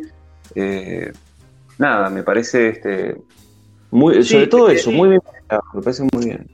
Yo admito que por ahí en una primera impresión a mí me resultó, resultó igual, pero yo, yo al mismo tiempo sé que suelo ser muy, muy tajante en ese asunto, digamos, porque yo ya lo hablé varias veces en un grupo ahí en Telegram. Para mí, eh, Space Base y Dice Forge son el mismo juego, pero bueno, o sea, yo, yo entiendo que tengo una visión particular en ese aspecto, pero como los juegos son de sensaciones, digamos, más que nada, este, y bueno, Machicor también, pero, pero como los juegos son de sensaciones, este, genera la suficiente sensación como para sostenerse por, por peso propio, digamos, ¿no? O sea, sí, yo, lo que... yo no puedo, yo no puedo decir hoy que me gusta más que Hero Real. Hero Real creo que es uno de los favoritos de mi No, vida. no, pero eso, Le eso ya es otra 80 cosa, partidas. más o menos.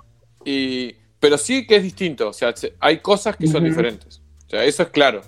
No, no es una copia, o, sea, o alguien podría decir, no, está copiando. No, nada que ver porque se puede haber inspirado en, en mecánicas de esos juegos, pero, pero tiene Sí. otras Ah, cosas sí, muy sí, diferentes. Sí, sí, por eso, por eso. Este, yo creo, yo creo que, que es una propuesta este, que dentro de ese formato vale, vale mucho la pena.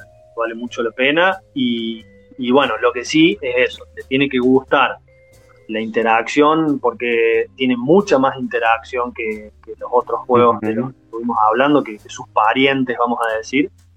Interacción de la, de la negativa, ¿no? De la take that. Y sí, este, tiene, tiene eh, bastante más de esto de decir, bueno, eh, te- voy a jugar esto que, que- que te arruina por ahí, digamos. A veces los eventos te juegan contra. Bueno, hay un cierto punto de, de- no es previsible lo que va a ocurrir.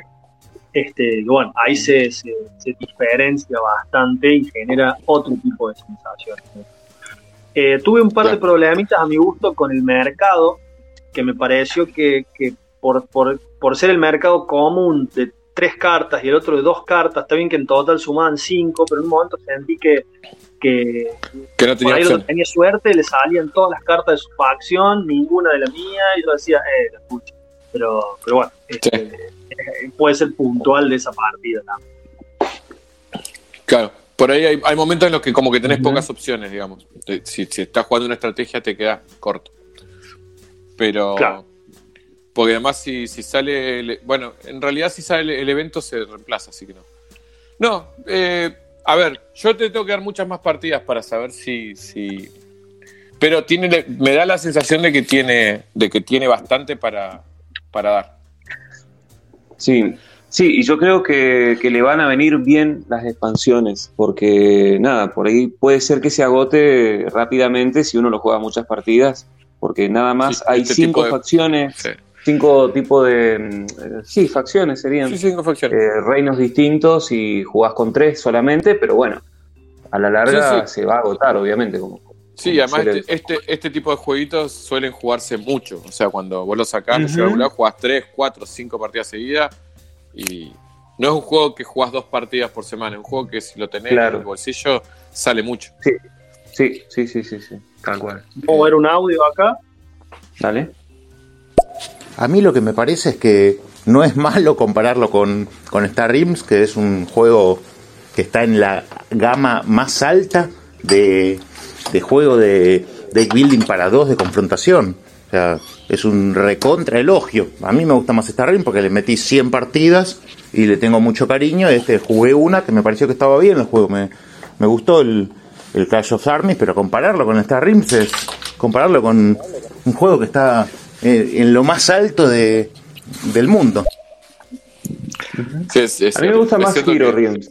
Para mi gusto. Sí, yo soy mi. Y eso que a mí Yo me gusta más la temática espacial. Yo, Yo- no, yo yo, tengo jugué una Hero- sola vez Hero Realms. Yo tengo la Star Realms y tengo la, la caja alternativa, viste, que era como la standalone, digamos, que Sí. simplemente era lo mismo, pero con todas cartas diferentes, y tengo esas dos y las mezclo para jugar. No le metí Claro, vos tenés, nada, vos tenés el, el Colony Wars, ¿no? El Colony Wars. Ese, Tengo Star Realms y Colony Wars. Claro. Bueno, yo, tengo, la, Sí. la perdición de Thunder también para jugar en solitario de, de Hero Realms. Este, los mazos de. Los masitos, va, que vienen de los personajes distintos, de la hechicera, de todo eso. Los mazos de, de Liche y de Dragón, que son mazos eh, eh, pre- preconstruidos, digamos. Eh, tengo todo lo de Hero Realms. Yo tengo, yo tengo todo lo que salió después también. Tengo los, los las reliquias, Ancestry, eh, la segunda parte, todo tengo. Eh. Me encantó, porque a mí, a mí me gusta más la fantasía. Pero además lo que me pasó, me pareció mucho mejor integrado el tema porque en el Star Realm, si bien está todo bien, yo nunca me puse a pensar en naves, o sea, pensaba en los numeritos cuando lo jugaba. Es como que esto pega tanto, esto pega tanto, las estaciones por ahí. Importa, Una, una nave era igual a otra, digamos, en, en mi cabeza. En cambio, cuando jugás al giro, tiene los héroes, es como que me pareció mejor integrado el tema. Y ni hablar, los personajes le dan otro vuelo.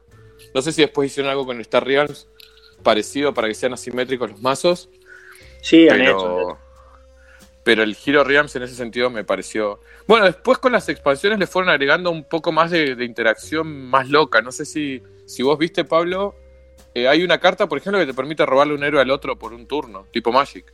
No, no, no, no, no O sea, recuerdo. hay- porque hay la aparición estándar lo juego en, soli- en solitario, entonces como que no. Ajá. Bueno, No, la aparición de Tanda tiene una cosa, eh, son las campañas, no sé si vos sabés, Martín, o para la gente, la aparición de Tandar es una caja que viene tipo una especie de, para poder, para poder jugarlo cooperativo contra un monstruo, podés jugar solo o de a varios personajes, te pide que tengas personajes porque necesitas las habilidades, y el monstruo tiene una mecánica de IA que está bastante buena, Eh, el defecto que yo le encontré es que de a cuatro o más jugadores es imposible, porque vos hasta que podés, hasta que jugás una carta de las que compraste da dos vueltas el mazo. O sea, Claro. a ver, me, me- me explico. Vos tenés dos rondas completas comprando cartas para que te empiece a salir la primera que compraste. ¿No? Vos Claro. tenés 10 cartas, jugás 5, Sí, compras sí, una sí, carta, jugás 5. Entonces son 8 turnos que juega el monstruo hasta que vos empezás a jugar tu primera carta comprada y ya te cagó a piña. Claro. Y, y te sigue pegando. Entonces, lo que nosotros hicimos una house rule que las prim- eh, hacemos primero dos vueltas, tipo setup, en la que no podemos pegar y no nos pega, porque si no es injugable directamente. Pero de a dos, de a uno y de a dos, sí, porque vos vas mucho más rápido, el monstruo no te va pegando tanto. Eh, y tiene cosas muy copadas temáticamente. Por ejemplo, hay una carta que el monstruo saca tiene un masito propio. Hay una carta que son sillas rotas. No sé si vos, Pablo, la viste, me, me encanta esa carta. Vos empezás, el primer nivel es en una taberna, donde se genera una pelea, porque Sí, como sí. que son todos hechizados, y se empiezan a pelear todos contra todos. Y hay una carta que te sale a vos que se llama Sillas Rotas, que se te pone delante tuyo y vos no podés hacer nada hasta que no saque las sillas de ahí y para eso necesitas tener un héroe que básicamente corra las sillas del lugar. Y si vos no compraste héroes, tenés las sillas ahí que no te permiten salir. Y es como muy buena temáticamente, porque es como que tenés un obstáculo y tenés que gastar un héroe, agotar un héroe para mover las sillas y poder seguir pegando. Y tiene No esas cosas temáticas que están, que están muy buenas. Me, me gusta mucho eso de- del Star Realms. Pero ni hablar, ni hablar Del que Hero son que están allá, del giro, del giro, perdón. Ni hablar que. Bueno, yo puedo saltar a. De, sí, salir de los deck builder, pero ir a uno más grande. Eh, que me llegó hace poquito de, de Busca Libre, el Ion Zen. Me, silencio porque me tocaron Uh. el timbre. Dale. Hablemos de Ion Zen, por favor. Sí. te pido. Bueno, me, Me llegó el. Ion Zen, lo estrené. Sí. me- buenísimo. Ah, bueno, Eh, me asusté. Vamos a. No, no, buenísimo, buenísimo. No lo voy a. No, no, por ahora lo voy a explotar y después veré qué hago, pero, pero va a durar unas cuantas partidas. Vamos a explicar un poquito de qué va. Es un deck builder cooperativo en el que cada uno de los jugadores juega un mago de la grieta, se llama, de- en un mundo que está destruido y los monstruos de la oscuridad quieren terminar con lo que queda de la civilización y la única defensa que queda son los magos estos que se entrenan para eso. Claro. Y básicamente tenés, eh, generás éter, que es como la energía del maná, que es con lo que compras las cosas, haces determinadas habilidades, y vas preparando hechizos que le vas tirando después al, al enemigo, que mientras tanto va sacando poderes, secuaces eh, y cosas que te va, te va sacando. Lo loco que tiene el juego tiene dos cosas muy interesantes. La primera es que vos tenés grietas adelante tuyo, y primero solo tenés abierta una grieta, que es donde podés preparar un hechizo, y las otras grietas las tenés que ir abriendo. Y podés ir Claro. pagando éter para ir abriéndolas y poder ir generando más hechizos por turno, o sea, preparando más hechizos por turno para poder pegar más. Al principio vos lo ves y es con cuentagota. Vos decís, hay que pegarle 70 y tengo una chispa que pega uno. Voy a estar un rato largo para poder pegarle. Se, se ve como largo el camino y mientras tanto te va pegando, te va pegando, te va pegando. Lo otro muy loco que tiene el juego es que el mazo no se mezcla. Y eso a mí, yo dije, ¿cómo, es eso? O sea, eh, no, no existe, o sea, se te acaba el mazo. Bueno, el juego este te dice, te da una, una estructura perfecta de cómo se ponen las cartas en el descarte, porque son, es muy importante porque cuando vos se te acaba el mazo, agarras el descarte como está, lo das vuelta y lo pones al otro lado. y seguís robando. Entonces vos sabés el orden en el que te van a salir las cartas, porque vos las tiraste en un orden determinado. Y eso le genera una capa que está buenísima, porque vos sabés que te va a venir todo el éter junto, las cartas que compraste juntas. Eh, y está muy, muy bueno eso. Eh, Sí. No sé, Martín, Sí, sí. ¿volviste? Si escuchaste, Eh, no, ¿no no, no. escuchaste? Eh, No escuché nada, perdón, eh, porque me acabo de sentar. Vamos a, eh, ahí Fernando estaba dando un- una este, descripción de lo que es el Iron Send. Eh, no sé si Ah, lo has bien. jugado, conoces el juego. Lo, lo tengo en Steam y solo lo jugué por Steam. Bueno, Ah, pero bien, es- bien. explicaba yo que tiene dos cosas interesantes como deck builder. Expliqué toda la temática y todo, pero que tiene lo de las grietas, que vos tenés, podés preparar un hechizo. En realidad podés preparar más porque cuando amplías grieta podés en ese momento preparar, pero es por una sola vez. Y cuando Sí. podés ir abriendo las grietas vas generando más hechizos, etcétera. Pero lo más interesante es el tema de que no mezclas el mazo. Sí, Entonces, tiene. eh, sí, No, no, no, eh, eh, totalmente de acuerdo. Para mí, eh, eh, no sé si lo dijiste, es un juego cooperativo. Se Sí. juega contra todos los héroes, contra una Némesis que se llama. No sé si es, es- creo que eso lo dijiste también. sí, Que un, monstruo, digamos, todavía. Sí, y, le- y la idea es que, digamos, tenés que tratar de bajarle toda la vida al, al Némesis antes de que se agoten todos los héroes que tienen vida o se destruya la ciudad que estás protegiendo, digamos, que Sí. también recibe daño. Eh, Eh, para mí, ver, o sea, eh, sí, sí, sí. Te diría yo para mí este, que las cosas que para mí me, me, me vuelan la cabeza de ese juego. Primero, lo dijiste, el tema de el, este, este deck building de un mazo que nunca se baraja, sino que siempre vas tomando las cartas, descartándolas y ese descarte se gira, luego se invierten las cartas y se vuelve a jugar con ese mazo. Eso, eh, lo que dijiste, me parece una locura. Segundo, el Sí. turno variable. Hay un Sí, bueno. mazo de 5 o 6 cartas, dependiendo de la cantidad de jugadores, o 7, no me acuerdo cuánto, que cada jugador está numerado del 1 al 4, si juegan 4 jugadores o, o menos, y ese mazo se baraja con dos cartas que representan a la Némesis.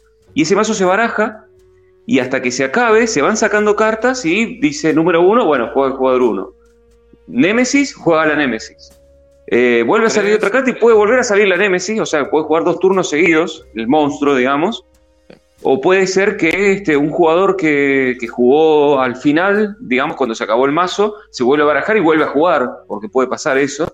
Pero esa variabilidad que te da ese masito de turnos, eso me parece una locura, me parece genial, Bueno, me bueno, parece es- genial porque te- esa te- te- mecánica, Mm. esa mecánica a mí no me voló nada a la cabeza porque es una mecánica que yo ya vi en un juego que es de mis favoritos, que a todo el mundo le parece malo, pero a mí me encanta, que es el Tiny Epic. Esta mecánica la tenía el Tiny Epic Defenders, yo la usé muchísimo, Ajá. me encanta. Me encanta, no sé, no sé si lo jugaron. El Tiny Epic Defenders es como una especie de Pandemic. O sea, tiene Ajá. la mecánica del Pandemic. Tenés tres turnos, tenés que ir defendiendo, pero usa esa mecánica. Ujú. Tenés el mazo de, de villano con, mezclado con los jugadores y todas las vueltas se mezcla y van saliendo y Ah, cuando mira. te toca, te toca y cuando no te toca, no te toca. Eh, Claro. Entonces no me, no me pareció, claro, me- se me pasó. Ahora no lo, no lo dije, no, que no me pareció algo. Es buenísimo eso. Sí, sí. Eh, Sí, esa Eh, mecánica también una- lo tiene. una, esa mecánica también lo tiene el de los ratoncitos, ¿cómo es? El, el cooperativo este. El Mice and Mystics, Ah, Mice bueno. and Sí, también lo tiene el Comanautas, que es el mismo autor de Mice and Mystic. Eh, lo debe tener Fábulas de Peluche, supongo. No, no lo he jugado, pero debe, debe tener algo de eso. Eh, no con un mazo de cartas, pero sí el turno variable. Sí, eh, es muy lindo, muy lindo, muy lindo. Está bueno Y- porque te genera esto, la adrenalina de si logro, si Total. juego antes, zafamos, si le toca dos veces nos hace pelota. No, no, no. no. Claro. Eh, Y la sensación es que sí. siempre, que siempre va para peor, porque vos decís, bueno, jugó la Némesis, nos hizo mierda. Ahora voy a sacar una carta y seguro va a jugar un héroe. Y sale la Némesis de vuelta y decís, la puta que lo. Y te es una locura, me parece increíble. Sí, sí. Y después Sí, otra cosa que tiene para mí, bueno, eh, en la caja base viene con cuatro monstruos distintos que vos elegís contra quién jugar, contra cuál jugar. sí. El, eh, bueno, después eh, digo otra cosa, pero bueno, en relación a eso, cada monstruo, cada uno de esos cuatro monstruos tiene una manera distinta de una mecánica distinta. una forma, Mazo distinto, jugar, un mazo distinto. Que se baraja con el propio de la, de la, Sí. De la criatura. El mazo está ordenado en tres niveles de dificultad, digamos, que es como Sí. se tiene que jugar, digamos, empieza más o menos tranquilo el bicho y de a poco se va enojando hasta que en el tercer nivel, o sea, las cartas más, más duras son terribles y te saca unos monstruos que no los puedes matar de ninguna manera. Eh, y, y- El- y lo interesante es eso, lo, lo bien construido que está cada uno de los bichos. Sí, Este- yo, ahí- yo lo estrené, yo lo estrené el fin de semana, el, va, el fin de semana, estamos viernes, estrené el, el miércoles a la noche. Eh, miércoles, miércoles a la noche llamé a un amigo, le dije venite un rato y lo estrenamos. Y tengo que destacar dos cosas de la caja base. Primero, que vos lo abrís y tiene una barbaridad de cartas. Vienen los paquetitos que parece que tuviera 1500 cabezas y esto va a ser un parto. Y viene una hojita que te dice setup para la primera partida. Viene un paquetito Claro. que dice stop A, stop B, stop C. Sí, lo armó y dice ahora lee las reglas. Y vas a jugar con este setup, ya está armado. Y está buenísimo. genial. Después Sí. abrí y explorá todo lo que hay, hay millones de cosas para hacer. Y después que, no sé si es porque es la segunda edición o qué, pero me parece que traen más bichos y más héroes. Eh, bueno, Héroe trae este, como 8, más o menos, si Sí. no recuerdo. Eh, bueno, esa es otra cosa, es asimétrico en cuanto a que cada héroe tiene un poder especial, tiene distintos niveles de, de- de ganancia de éter para, para, para gestionar su propia acción única. inicial diferente, mazo inicial diferente, diferente el Sí. poder y diferente las grietas. Diferente las grietas. Hay uno que tiene dos grietas abiertas al principio, por ejemplo. Sí, hay uno que, hay uno que Este- solo tiene tres. eh, Claro, ajá, también. sí, sí. Este, así que Pero nada. la verdad que es un juego que me sorprendió muchísimo. O sea, lo- el- va, a mí me gustan los deck builders, tengo varios distintos y que por ahora va al top, va, va ahí arriba. Sí, va sí, arriba. sí. Para mí, Tyrants of the Underdark. Y este son No lo mis dos jugué tops. todavía, no lo jugué todavía, me queda ese No. pendiente que lo... No, Yo tenés que jugar el Tyrants. Yo también Mira, tengo que eh, jugar al Tyrants, ¿eh? Sí. Fran y yo sí. lo jugamos la primera vez que nos, lo- nos, nos los hizo, nos los mostró Luis Valladares desde España eh, por el TTS. Este, y los dos flasheamos y los dos fuimos de derecho a comprarlo. Sí, Eh, sí, creo por que lo puso, eh, Fran no lo puso segundo, eh, ahora en el top, o primero, por ahí. segundo. Sí, sí. Segundo, tercero, sí, sí. Yo lo sí. Sí, sí. por ahí también, porque me parece. y Es una. O sea, es un juego súper sencillo. O sea, viste, cuando vos decís, este, no necesitas enroscarte demasiado para hacer un buen juego, eh, el Tyrants es para mí eh, un buen ejemplo. ¿viste? Porque, bueno, nos fuimos a otro juego, pero volviendo a la End, este, tiene todas cosas muy buenas. Eh, Bueno, otra cosa, el mercado eh, se arma con nueve mazos, de los Eso, cuales cuatro tienen que ser Sí. este, eh, joyas, joyas se dice, ¿no? ¿Cómo es? O Sí, no, cristales. tenés gemas, reliquias, eh, Re- reliquias y tres hechizos. eh, te- cuatro, creo que son cuatro hechizos, cinco y cuatro. cuatro, cuatro, cuatro. O sea, sí, nueve en total. No en total. Eso me pareció muy bueno. Es tipo Dominion. O sea, el mercado se arma y con esas cartas vas a jugar. No es un Sí, mercado bueno, variable ahí, chao. durante todo el partido, sino que lo variás, tenés un randomizador. Igual que el Dominion tiene una carta con borde distinto para que randomices qué cartas vas a jugar. Eh, y esas son las que están disponibles. Una cantidad, de cada una cantidad de copias de cada carta y con eso tenés que jugar. Entonces vos pensás, bueno, con lo que tengo hay que vencer a esto. Y bueno, ¿y para dónde vamos a ir? ¿Qué sé yo? Eh, Sí. como digo, jugué solo inicial y ya me encantó, así que me imagino que con la cantidad de cartas que tiene. Eh, No, no, y después este, Sí. el desafío de cada Némesis. eh, Este, Sí. La Némesis inicial, que es el Rageborn, está Sí. buena. Pero después hay uno que es el, creo que se llama el príncipe de los glotones, no sé, un bicho Sí, que te come el mercado. O sea que si vos no te vi. rápido, te come el mercado, te quedás sin cartas en el mercado. Y si se come el mercado, perdés. Aparte, Aparte, no puedes ir jugando. Si te come el mercado, ganó. Perdiste. Claro. Eh, después está el, del- el de- que es como una enjambre de bichos. Y, y- Ah, o sea, es como ese reina sí. de insectos. Y de te come, te come lo de los bichos, ¿viste? O sea, una locura. Sí, sí, No, no, sí, sí, contra está- ese está jugué muy y me, bueno. Muy. Creo, creo que no lo gané nunca. Creo que no lo gané nunca. Creo que gané en la, en la partida básica y después ya no. Claro, la básica. digamos, Bueno, nosotros jugamos la básica. normal. Sí, ya te hace, te hace pelota. Me pareció bastante complejo después de terminar la partida, eso hay que decirlo.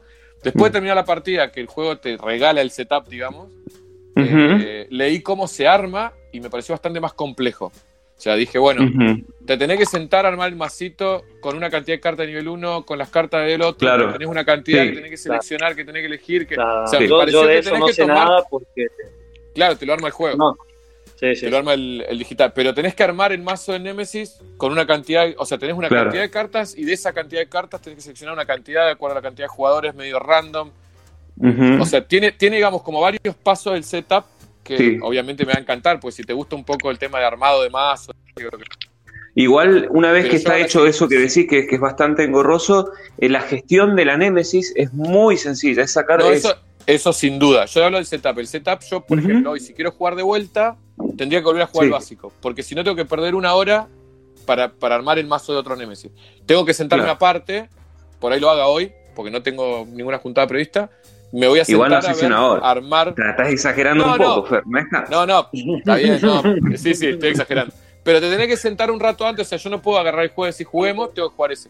Porque si no, bueno, juguemos. Y tenés que estar empezando. Ujú. Aparte, yo no conozco todavía las cartas, o sea, tengo que empezar a seleccionar, Claro. a separarlas. Eh, eh, me imagino que hay una primera, una primera gestión de la caja. Bueno, no sé si viste Para- en la caja vienen separadores, viene con separadores por, Sí. por tipo de, de carta. Eh, eso te lo resuelve un montón, porque te, o sea, directamente. Entonces abrí todo lo que, no abrí todo lo que había. Abrí lo que era para jugar Ajá. base y abrí una, una, un paquetito más para mirar más cartas, Ah, de chuma. Y no abrí todo lo demás que hay. Pero, Claro. pero tiene, tiene una cantidad de juego que es para, para darle. Me, me hizo acordar, Sí. me hizo acordar en, el, en, el, en este sentido de toda la preparación y todo el, y el tema del cooperativo al, a los Legendary. Yo tengo el Legendary Alien, que me encanta, pero es súper, súper simple al lado de este. O sea, el Legendary Alien Sí. me encantó, temáticamente me gustó mucho, pero este es como más. Más. Es cierto, más yo más- yo más juego. Sí, yo he jugado al, al Legendary Aliens, no lo tengo, pero lo he jugado y sí, recuerdo un poquito, es cierto, tienes razón. Tal cual. Bueno, no sé qué otro juego quieren contar. Eh, yo estuve jugando por primera vez al Arkham Horror tercera edición, que me invitaron el sábado a jugar, y la verdad que lo ganamos, este, de pedo, pero lo, lo pudimos ganar y me gustó mucho, me gustó mucho, la verdad. Este, yo no soy muy del, del ámbito de Cthulhu, de los mitos de Lovecraft, no, no me gustan mucho, pero, pero reconozco que está muy bueno el juego. Creo que recupera cosas del Arkham Horror LSG, este que sí lo ha jugado. eh, Bien. algo. ¿Ah? Bien, porque para mí ese es el mejorcito, así que el, el tercero no lo jugué, Claro. el segundo no me gustó. El segundo no me gustó. Ajá, ajá. Eh, bueno, y el Arcan, claro, el Arcan Horror segunda edición era mucho más complejo, un setup muchísimo más gigantesco. Este, acá vos armás el tablerito a partir de hexágonos que son barrios de Arkham, que dependiendo de la aventura, porque no, no recuerdo ahora, porque no es mío el juego, pero vienen como cinco o seis este, aventuras distintas, por ahí no me acuerdo el número. Eh, es como haces el setup, digamos, y es contra, Claro. contra lo que combatís, Contra- Tablero modular. Exacto, exacto. Eh, y está bueno, está bueno. Eh, me gustó, me gustó, la verdad. Este, no sé si lo han jugado, si lo han probado. No, yo No, el, el no, tercero no. no. Yo Ajá. jugué el segunda, que no me gustó. Con el segunda edición me pasó algo muy loco. Me pasó que lo, lo jugué la primera. Me encantó el juego la primera hora, hora y media, y después dije. El, juego duró cuatro horas, digamos. Y la- las últimas dos horas me parecieron re monótonas. Y como que eso me la Sí. bajó. Lo jugué un par de veces y me pasó siempre lo mismo. Me encanta la mecánica de exploración, narrativa, con toda la Bueno, interacción con los lugares. Una cosa que me sorprendió de este. Claro. Sí. Una cosa que me sorprendió corto. de este es que, es que yo le preguntaba a, a York, que es con el, con el dueño del juego, che, bueno, ¿y ahora eh, cómo se gana este juego? No, no, te lo va a decir el juego. En algún momento te va- va- vamos a ir viendo la narrativa. Eh, acá tenemos estas cartas que si avanzamos para el mal, o sea, para, para, para mal nosotros, va a ir por este carril el juego y si vamos cumpliendo con lo que nos va diciendo el juego, vamos a ir por este otro lado. Pero el juego te va a decir en algún momento cuando ganamos la partida. Ah, buenísimo. me, me sorprendió. Yo, yo es súper estructurado diciendo, bueno, tenemos que ¿Cómo se gana? ¿Cómo se portales, ¿viste? ¿Cómo se gana? No, no, ya te lo va a decir el juego. Claro. Eso me, me Sí, gustó lo que pasa es que querés que te diga que- a qué tenés, qué tenés que hacer, pero el ¿A qué, tenés- qué tenés que hacer? El tema explorativo de la segunda edición que yo jugué me encantó cuando vos vas explorando los lugares y vas eh, ganando, digamos, conociendo las cosas, está buenísimo. El tema es que una vez que conoces todo el tablero, el juego todavía le faltan dos horas en las que lo único que haces es moverte por el tablero y... Claro, no me no, parece que en este lo han resuelto mucho mejor. Claro, y Mucho después mejor. jugué, después jugué otros juegos de Arkham, entre ellos el LSG que me fascinó porque narrativamente es increíble y, Sí. y no, y, y es la historia y la historia te, te atrapa y termina donde tiene que terminar y, y me encantó todo. Claro. Sí. Y también jugué el Tulu Dead May Die, que es como una especie de, de- de pequeño Descent de Tulu, muy liviano y de tirar dados y de pegarte, que está bueno. Y Claro. la verdad que no miré más. Jugué al Eldritch también, que era como un Arkham Horror un poquito mejor, porque tenía esto de que iba cambiando el, el- el arco histórico, pero no me, tampoco me atrapó mucho. Pero y entonces no los miré más, no los miré más con ninguna atención y el, el tercera edición no me atrapó, no me, no me interesó. Pero ahora que me lo decís esto, que se parece un, que tomó cosas del LSG, lo voy a investigar Sí. un poquito más, pues por ahí es un poquito más atractivo. Sí, Claro, sí, claro, sí. claro, Eh, a mí, a mí no, no- eh, les juro, eh, o- la temática de Cthulhu me, me cuesta muchísimo. Por eso eh, creo que el Mansiones de la Locura no lo he jugado simplemente por, por la temática. Sí he jugado El Señor de los Anillos, que, que básicamente la misma mecánica que Mansiones de la Locura, pero porque me atrae mucho más el tema. Y bueno, y como me invitaron, dije, sí, vamos. ¿viste? Esto de cerrar portales, el tema de, de- de estos monstruos primigenios y todo eso, me cuesta la temática. Pero Igual, ojo, ojo con eso de confundir, eh, porque hay mucha gente que dice que son iguales. No son iguales el Tierra Media y el Mansión de la Locura. Ah, Usan, bueno. la, usan la app de una manera similar, pero hay, hay un par de cosas que, que hay que destacar. Primero que uno es un juego de exploración, de aventuras, y el otro, el, el Mansiones, es un juego, primero es un standalone, o sea, no tenés un tema, una narrativa exploración, sino que vas, Claro. vas investigando una casa. Después, ah, bien. eh, una cosa que vos decís, no me gustan los de Tulu. El juego del Mansiones de la Locura, si bien es de Tulu, es casi terror genérico. O sea, vos tenés Tulu, pero la idea cuál es? La idea es que vos estás en un lugar donde hay algo sobrenatural que no puedes comprender y entonces vas explorando la casa eh, y vas resolviendo, te encontrás con bichos y qué sé yo, pero me parece que es lo, menos importante es Tulu, digamos. Podría no ser Claro. Tulu y tendría todo lo mismo. Así que yo Ah, te diría que lo pruebes, porque no pasa por Tulu, pasa por la experiencia, digamos, de, de suspense. Y además, una Claro. cosa que tiene el. Y dentro de lo que es lo- el mundo los juegos de, de Tulu, el Mansiones de la Locura es el que mejor capta la esencia, digamos, de, de, de- generarte que vos sos una persona con miedo, porque es bien, pun- o sea, es bien concreto.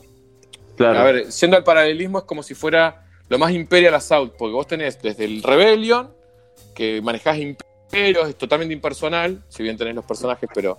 O el X-Wing, que manejás navecita y yo, a manejar un personaje que tiene sus propias cosas. Y el Mansión de la. Locura es como que te lleva a una casa en la que vos sos una persona que abre puertas. Ujú. Entonces es como bien concreto, el, entonces tiene eso, que por ahí en el, el Señor de los Anillos es similar en la interfaz, pero es un juego de, de- de aventuras, digamos. Yo, yo lo, qué sé yo, no, no, me, no genera para nada las mismas sensaciones el juego. Para nada. O sea, no es que Ah, no es que vas a jugar lo mismo, pero el señor o Tulu. Entonces vos decís, bueno, me gusta Claro. Son dos juegos distintos. Ah, bueno. Por eso te digo, no te pierdas la oportunidad de probarlo, aunque vos decís, ya jugué el Señor de los Anillos y me gusta más. Son dos juegos distintos. No, no, no hay nada que ver. Está bien, está bien. Claro. No sé, bueno. Martín, si vos jugaste a alguno de ellos. No, vos sabés que esos juegos los, los debo, los debo, pero no, o sea, me, me gustaría, me gustaría probar, me gustaría probar a algún punto, este, para ver, para ver qué onda. Eh, yo creo que desde viniendo del palo del rol, si uno de los problemitas que puede llegar a tener el, el Mansión en la locura es que por ahí se hace largo. Hay gente que dice que se Ah, hace largo. perdón, como- perdón, porque, porque pensé que seguían hablando de, de tercera edición. Yo Mansiones No, jugué no. el 1 y el 2 y jugué Arkham segunda también. Este. No, de mansiones, porque pasamos por el tema de que eh, Pablo dijo que jugó al del Señor de los Anillos, que Claro. tiene la aplicación, y por eso claro, ese no, ese no, ese pensó que el. Mansiones, digamos, no, no iba a ser Claro, parecido. Yo digo que no es parecido, es otra experiencia No. con una aplicación también. Que El Mansiones pasa sí un lo jugaste.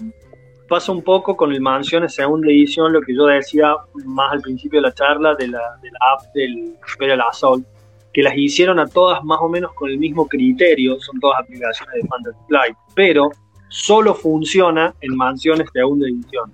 Funciona, hablando de que funciona bien, digamos. ¿Por qué? Porque es un juego que no tiene puesto el foco en el combate, no es un juego de combates tácticos como si son los otros, entonces no importa si la aplicación se manda cagadas, digamos, o por ejemplo manda los zombies a buscar siempre al mismo jugador. Estoy, hablando de boludeces, ¿no? Pero porque normalmente en mansiones los monstruos tienen comportamientos más roleros, digamos. Entonces, este, claro, vos, vos esperás que se vayan a comportar de cierta manera y, tu concentración en el juego está en otro lado. Entonces, este, en ese punto funciona muy bien, pero por ejemplo, no funcionaba bien Mansiones primera edición, yo lo tuve, porque vos como máster, digamos, es como que un poco lo tenías que rolear, porque si jugabas a cagar a palo a los jugadores, hmm. les ganabas el 100% de las veces. Entonces vos te tenías que eh, recortar a vos mismo, ponerte frenos a vos mismo y decir, bueno, este, este monstruo, si lo pongo acá, los recago, pero bueno, lo voy a poner acá porque temáticamente queda un poquito... Un embole. Y estaba en un punto híbrido, digamos, donde... donde es que por eso, es que tenías que hacer de máster, no tenías que jugar el partido, sino que tenías claro, jugar a menos, lo peor que puede haber en, un juego. Y el Imperial Assault como para terminar de la idea, Imperial Assault pasa a el efecto al revés, o sea, sin la aplicación rinde mejor porque cobra relevancia en el juego de combate táctico que es Imperial Assault. Y chau, no tiene que ser otra cosa. O sea, sí, te cuento una historia, pero es un juego de combate táctico, como un Gloomhaven. Entonces, si a eso le metes la app, la app se empieza a mandar cagadas, digamos, empieza a mandar a los Stormtroopers a cualquier lado, no juega de forma óptima, porque no es un ser humano, está bien, digamos, pero claro, le ganas todas las partidas. En cambio, en las mansiones, la segunda edición es muchísimo mejor que la primera, porque con la aplicación y, limpiando el, el, papel de que alguien haga de máster, la aplicación se toma todos esos recaudos de llevarte bien la narrativa, de no quedarte palo, de permitirte y lo que, y lo que tiene y lo que tiene es que como decía Martín que como es un juego donde lo que explota es la narrativa y el misterio está buenísimo que vos no sepas qué hay del otro lado nadie sabe qué hay del otro lado porque no hay este, la aplicación te sale con algo y vos decís, o sea, que hay un ruido ahí atrás. ¿Y qué será? Y no sé, abrí la puerta y fíjate, abrí la puerta y la aplicación te dice hay un monstruo, no hay nada. Eh, entonces está bueno porque apunta a eso. Eh, en cambio, igual, no, es que, no es que la primera edición, o sea, esa crítica que le hace Martín, que la primera edición tenías que jugar a menos. No, yo lo jugué la primera edición, me gusta más la segunda, pero lo que me pareció, no es que, no es que tengas que jugar a menos, sino que no tenés que lo tenés que jugar como si fuera como si fueras el máster. Vos tenés que hacer que los jugadores vayan por la aventura, ¿no? No es que jugás a ganarles, porque no es que, de hecho te dice, el, que juega el, creo que es el Overlord, no sé si es el Overlord el nombre, no, el Overlord es en el Descent. Eh, el que juega, digamos... Era el guardián, guardián. El guardián, el que juega el guardián no tiene la misión de matar a los jugadores, tiene la misión de hacer, digamos, eh, que, los jugadores se muevan, o sea, tenés, que, tenés las cosas para ganarles, pero la idea es que los jugadores exploren y plantearles los desafíos, es, es medio máster, digamos es, medio rolero el asunto. Eh, si, vos lo querés jugar como un juego de mesa, sí sentís que es que tenés que jugar a menos, porque no siempre tenés que jugar a pegarles, tenés que jugar a, llevarlos. Claro, sí, sí, y eso, y eso eh. no me resultó tan positivo, pero la segunda edición sí. La segunda sí explota, porque la segunda lo hace la app por vos y vos jugás, vos jugás lo que la app te dé. sí, claro. sí, sí, y, y, tratando de ganar. Así y también tiene eso que mencionabas vos, Pablo, del, del Arkham mm. tercera, de que vos arrancas el juego sin saber, o sea, tenés un planteo de historia que vinimos a esta mansión a descubrir eh, quién mató a este tipo. Pero después no sabes el, devenir que va a tener y hay un punto donde se te revela, de acuerdo también a las acciones que has llevado, porque tiene un par de variantes, este, lo que tenés que hacer para ganar. Y también tiene esta cuestión de que por ahí de repente yo me transformo en traidor, porque por ahí me volví loco, digamos, vos cuando te volvés loco sacas unas cartas de locura que te hacen comportar de manera bizarra, entonces por ahí decís nada, la partida se gana si todos escapan de la casa y cumplen el objetivo, menos vos. Entonces nada, y vos eso no lo podés mostrar. Entonces vos empezás a hacer boludeces, ¿viste? No, me voy para este lado, qué sé yo, y todo bien, pero ¿qué estás haciendo? No, bueno, es que nada, es tu personaje que se volvió loco, digamos, cosas así. Está, está, bueno, está bueno. Está bueno. Está bueno. El, problema que puede tener es eso, eso te iba a decir. El problema que puede tener para alguna gente es que se hace muy largo pero si lo vivís tipo una experiencia rolera o de una experiencia narrativa donde por ahí lo disfrutás las cuatro horas que jugás. Si vos querés terminar porque vos querés jugar un juego que lo gané y terminé, se hace largo, se hace muy largo. Sí, sí, sí. Pero en resumen es eso, la aplicación para mí en juegos tácticos no va, no funciona, no sirve. En juegos narrativos sí, va, porque te, apoya la experiencia. en los juegos que requieren, donde combatir es un factor importante, que la te restan, digamos. Te restan porque se comporta de formas pavas, la aplicación es inevitable. Claro, claro, claro, Bueno, acá toda la, toda la narrativa eh, obviamente está en las cartas. En, eh, estoy hablando de Arkham Horror tercera edición. Este, y tiene justamente una narrativa más o menos fija, relacionada con la aventura que estás siguiendo. Y después, este, cada turno, cada ronda, mejor dicho, tiene una fase de eventos donde, según en la ubicación en la que estés, levantas una carta y ocurre algo que le suma narrativa, obviamente, pero a partir de las, de del azar, digamos, las cartas que van saliendo, digamos. Este, Más que vos tenés una bolsa negra, digamos, bueno, no viene incluida, como suele ocurrir con los juegos de Fantasy Flight, no viene incluida en el juego, pero de fichitas que vas sacando y eso va generando este, los situaciones, monstruos, que aparecen, típico. Sí. Así Tremendo. estuvo bueno, estuvo bueno.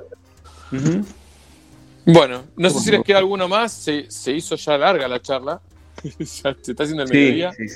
Yo tengo que ir a hacer cosas.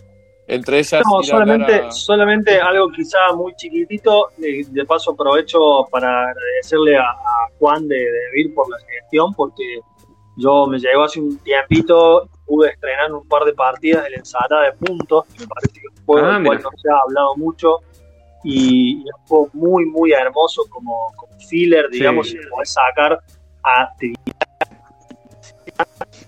juego de, draft abierto, ya que estamos con el, con la, el donde nada, hay unas cartitas de verduras, hay seis distintas, y vos lo único que haces en tu turno es tomar dos verduras y chao. Lo que tienes que las cartas, por un lado son verduras, por el otro lado son puntajes, son todos distintos. Entonces vos te vas, vas a acumular, vas tratando de hacer que las verduras que te quedas machen con esos puntajes. Y eh, es muy, muy disfrutable, se juega en nada escala bastante bien, digamos, no lo jugué de tantos, lo jugué de a 3, me parece 4 mucho, se puede jugar hasta 6, no sé realmente cuánto habrá ahí de, juego, pero este, bueno, a mí el mazo eh, creo que creo que es el único al que le pasó, me habían venido porque el mazo viene... ah, vi que te mandó dos paquetes iguales.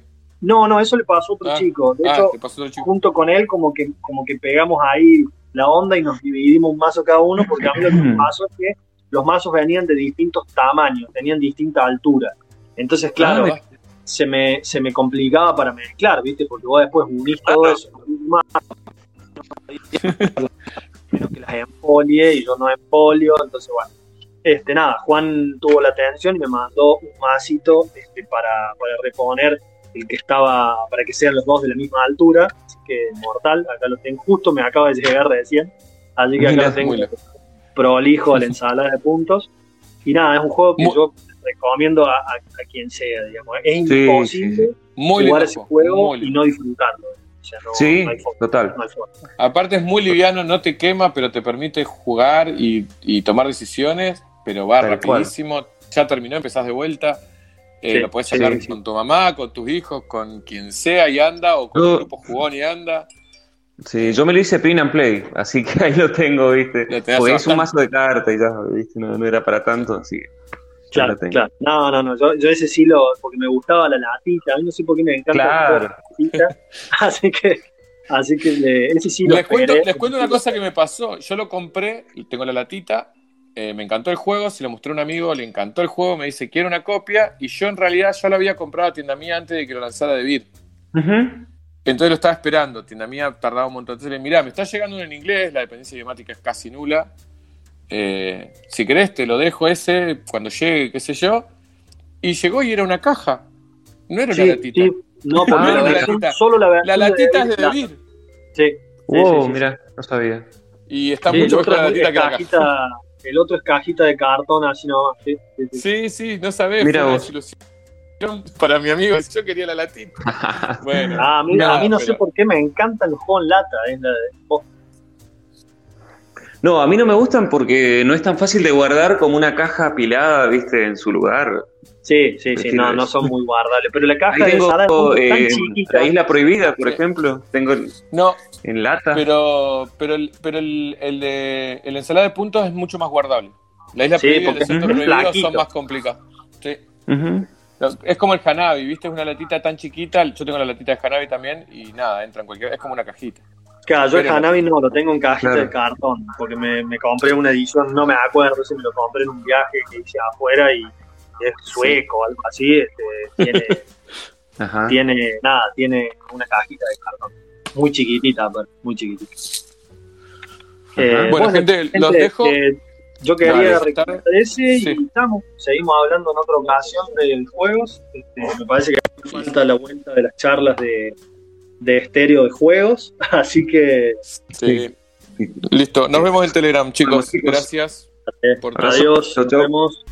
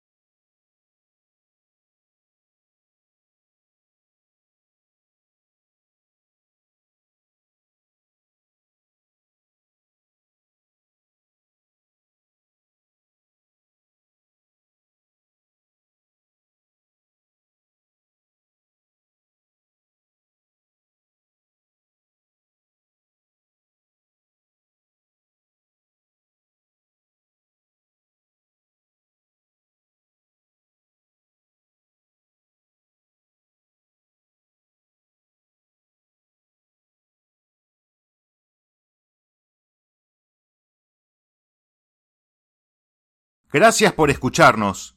Nos podés seguir en Facebook y en Telegram como Comunidad Guargamera Argentina.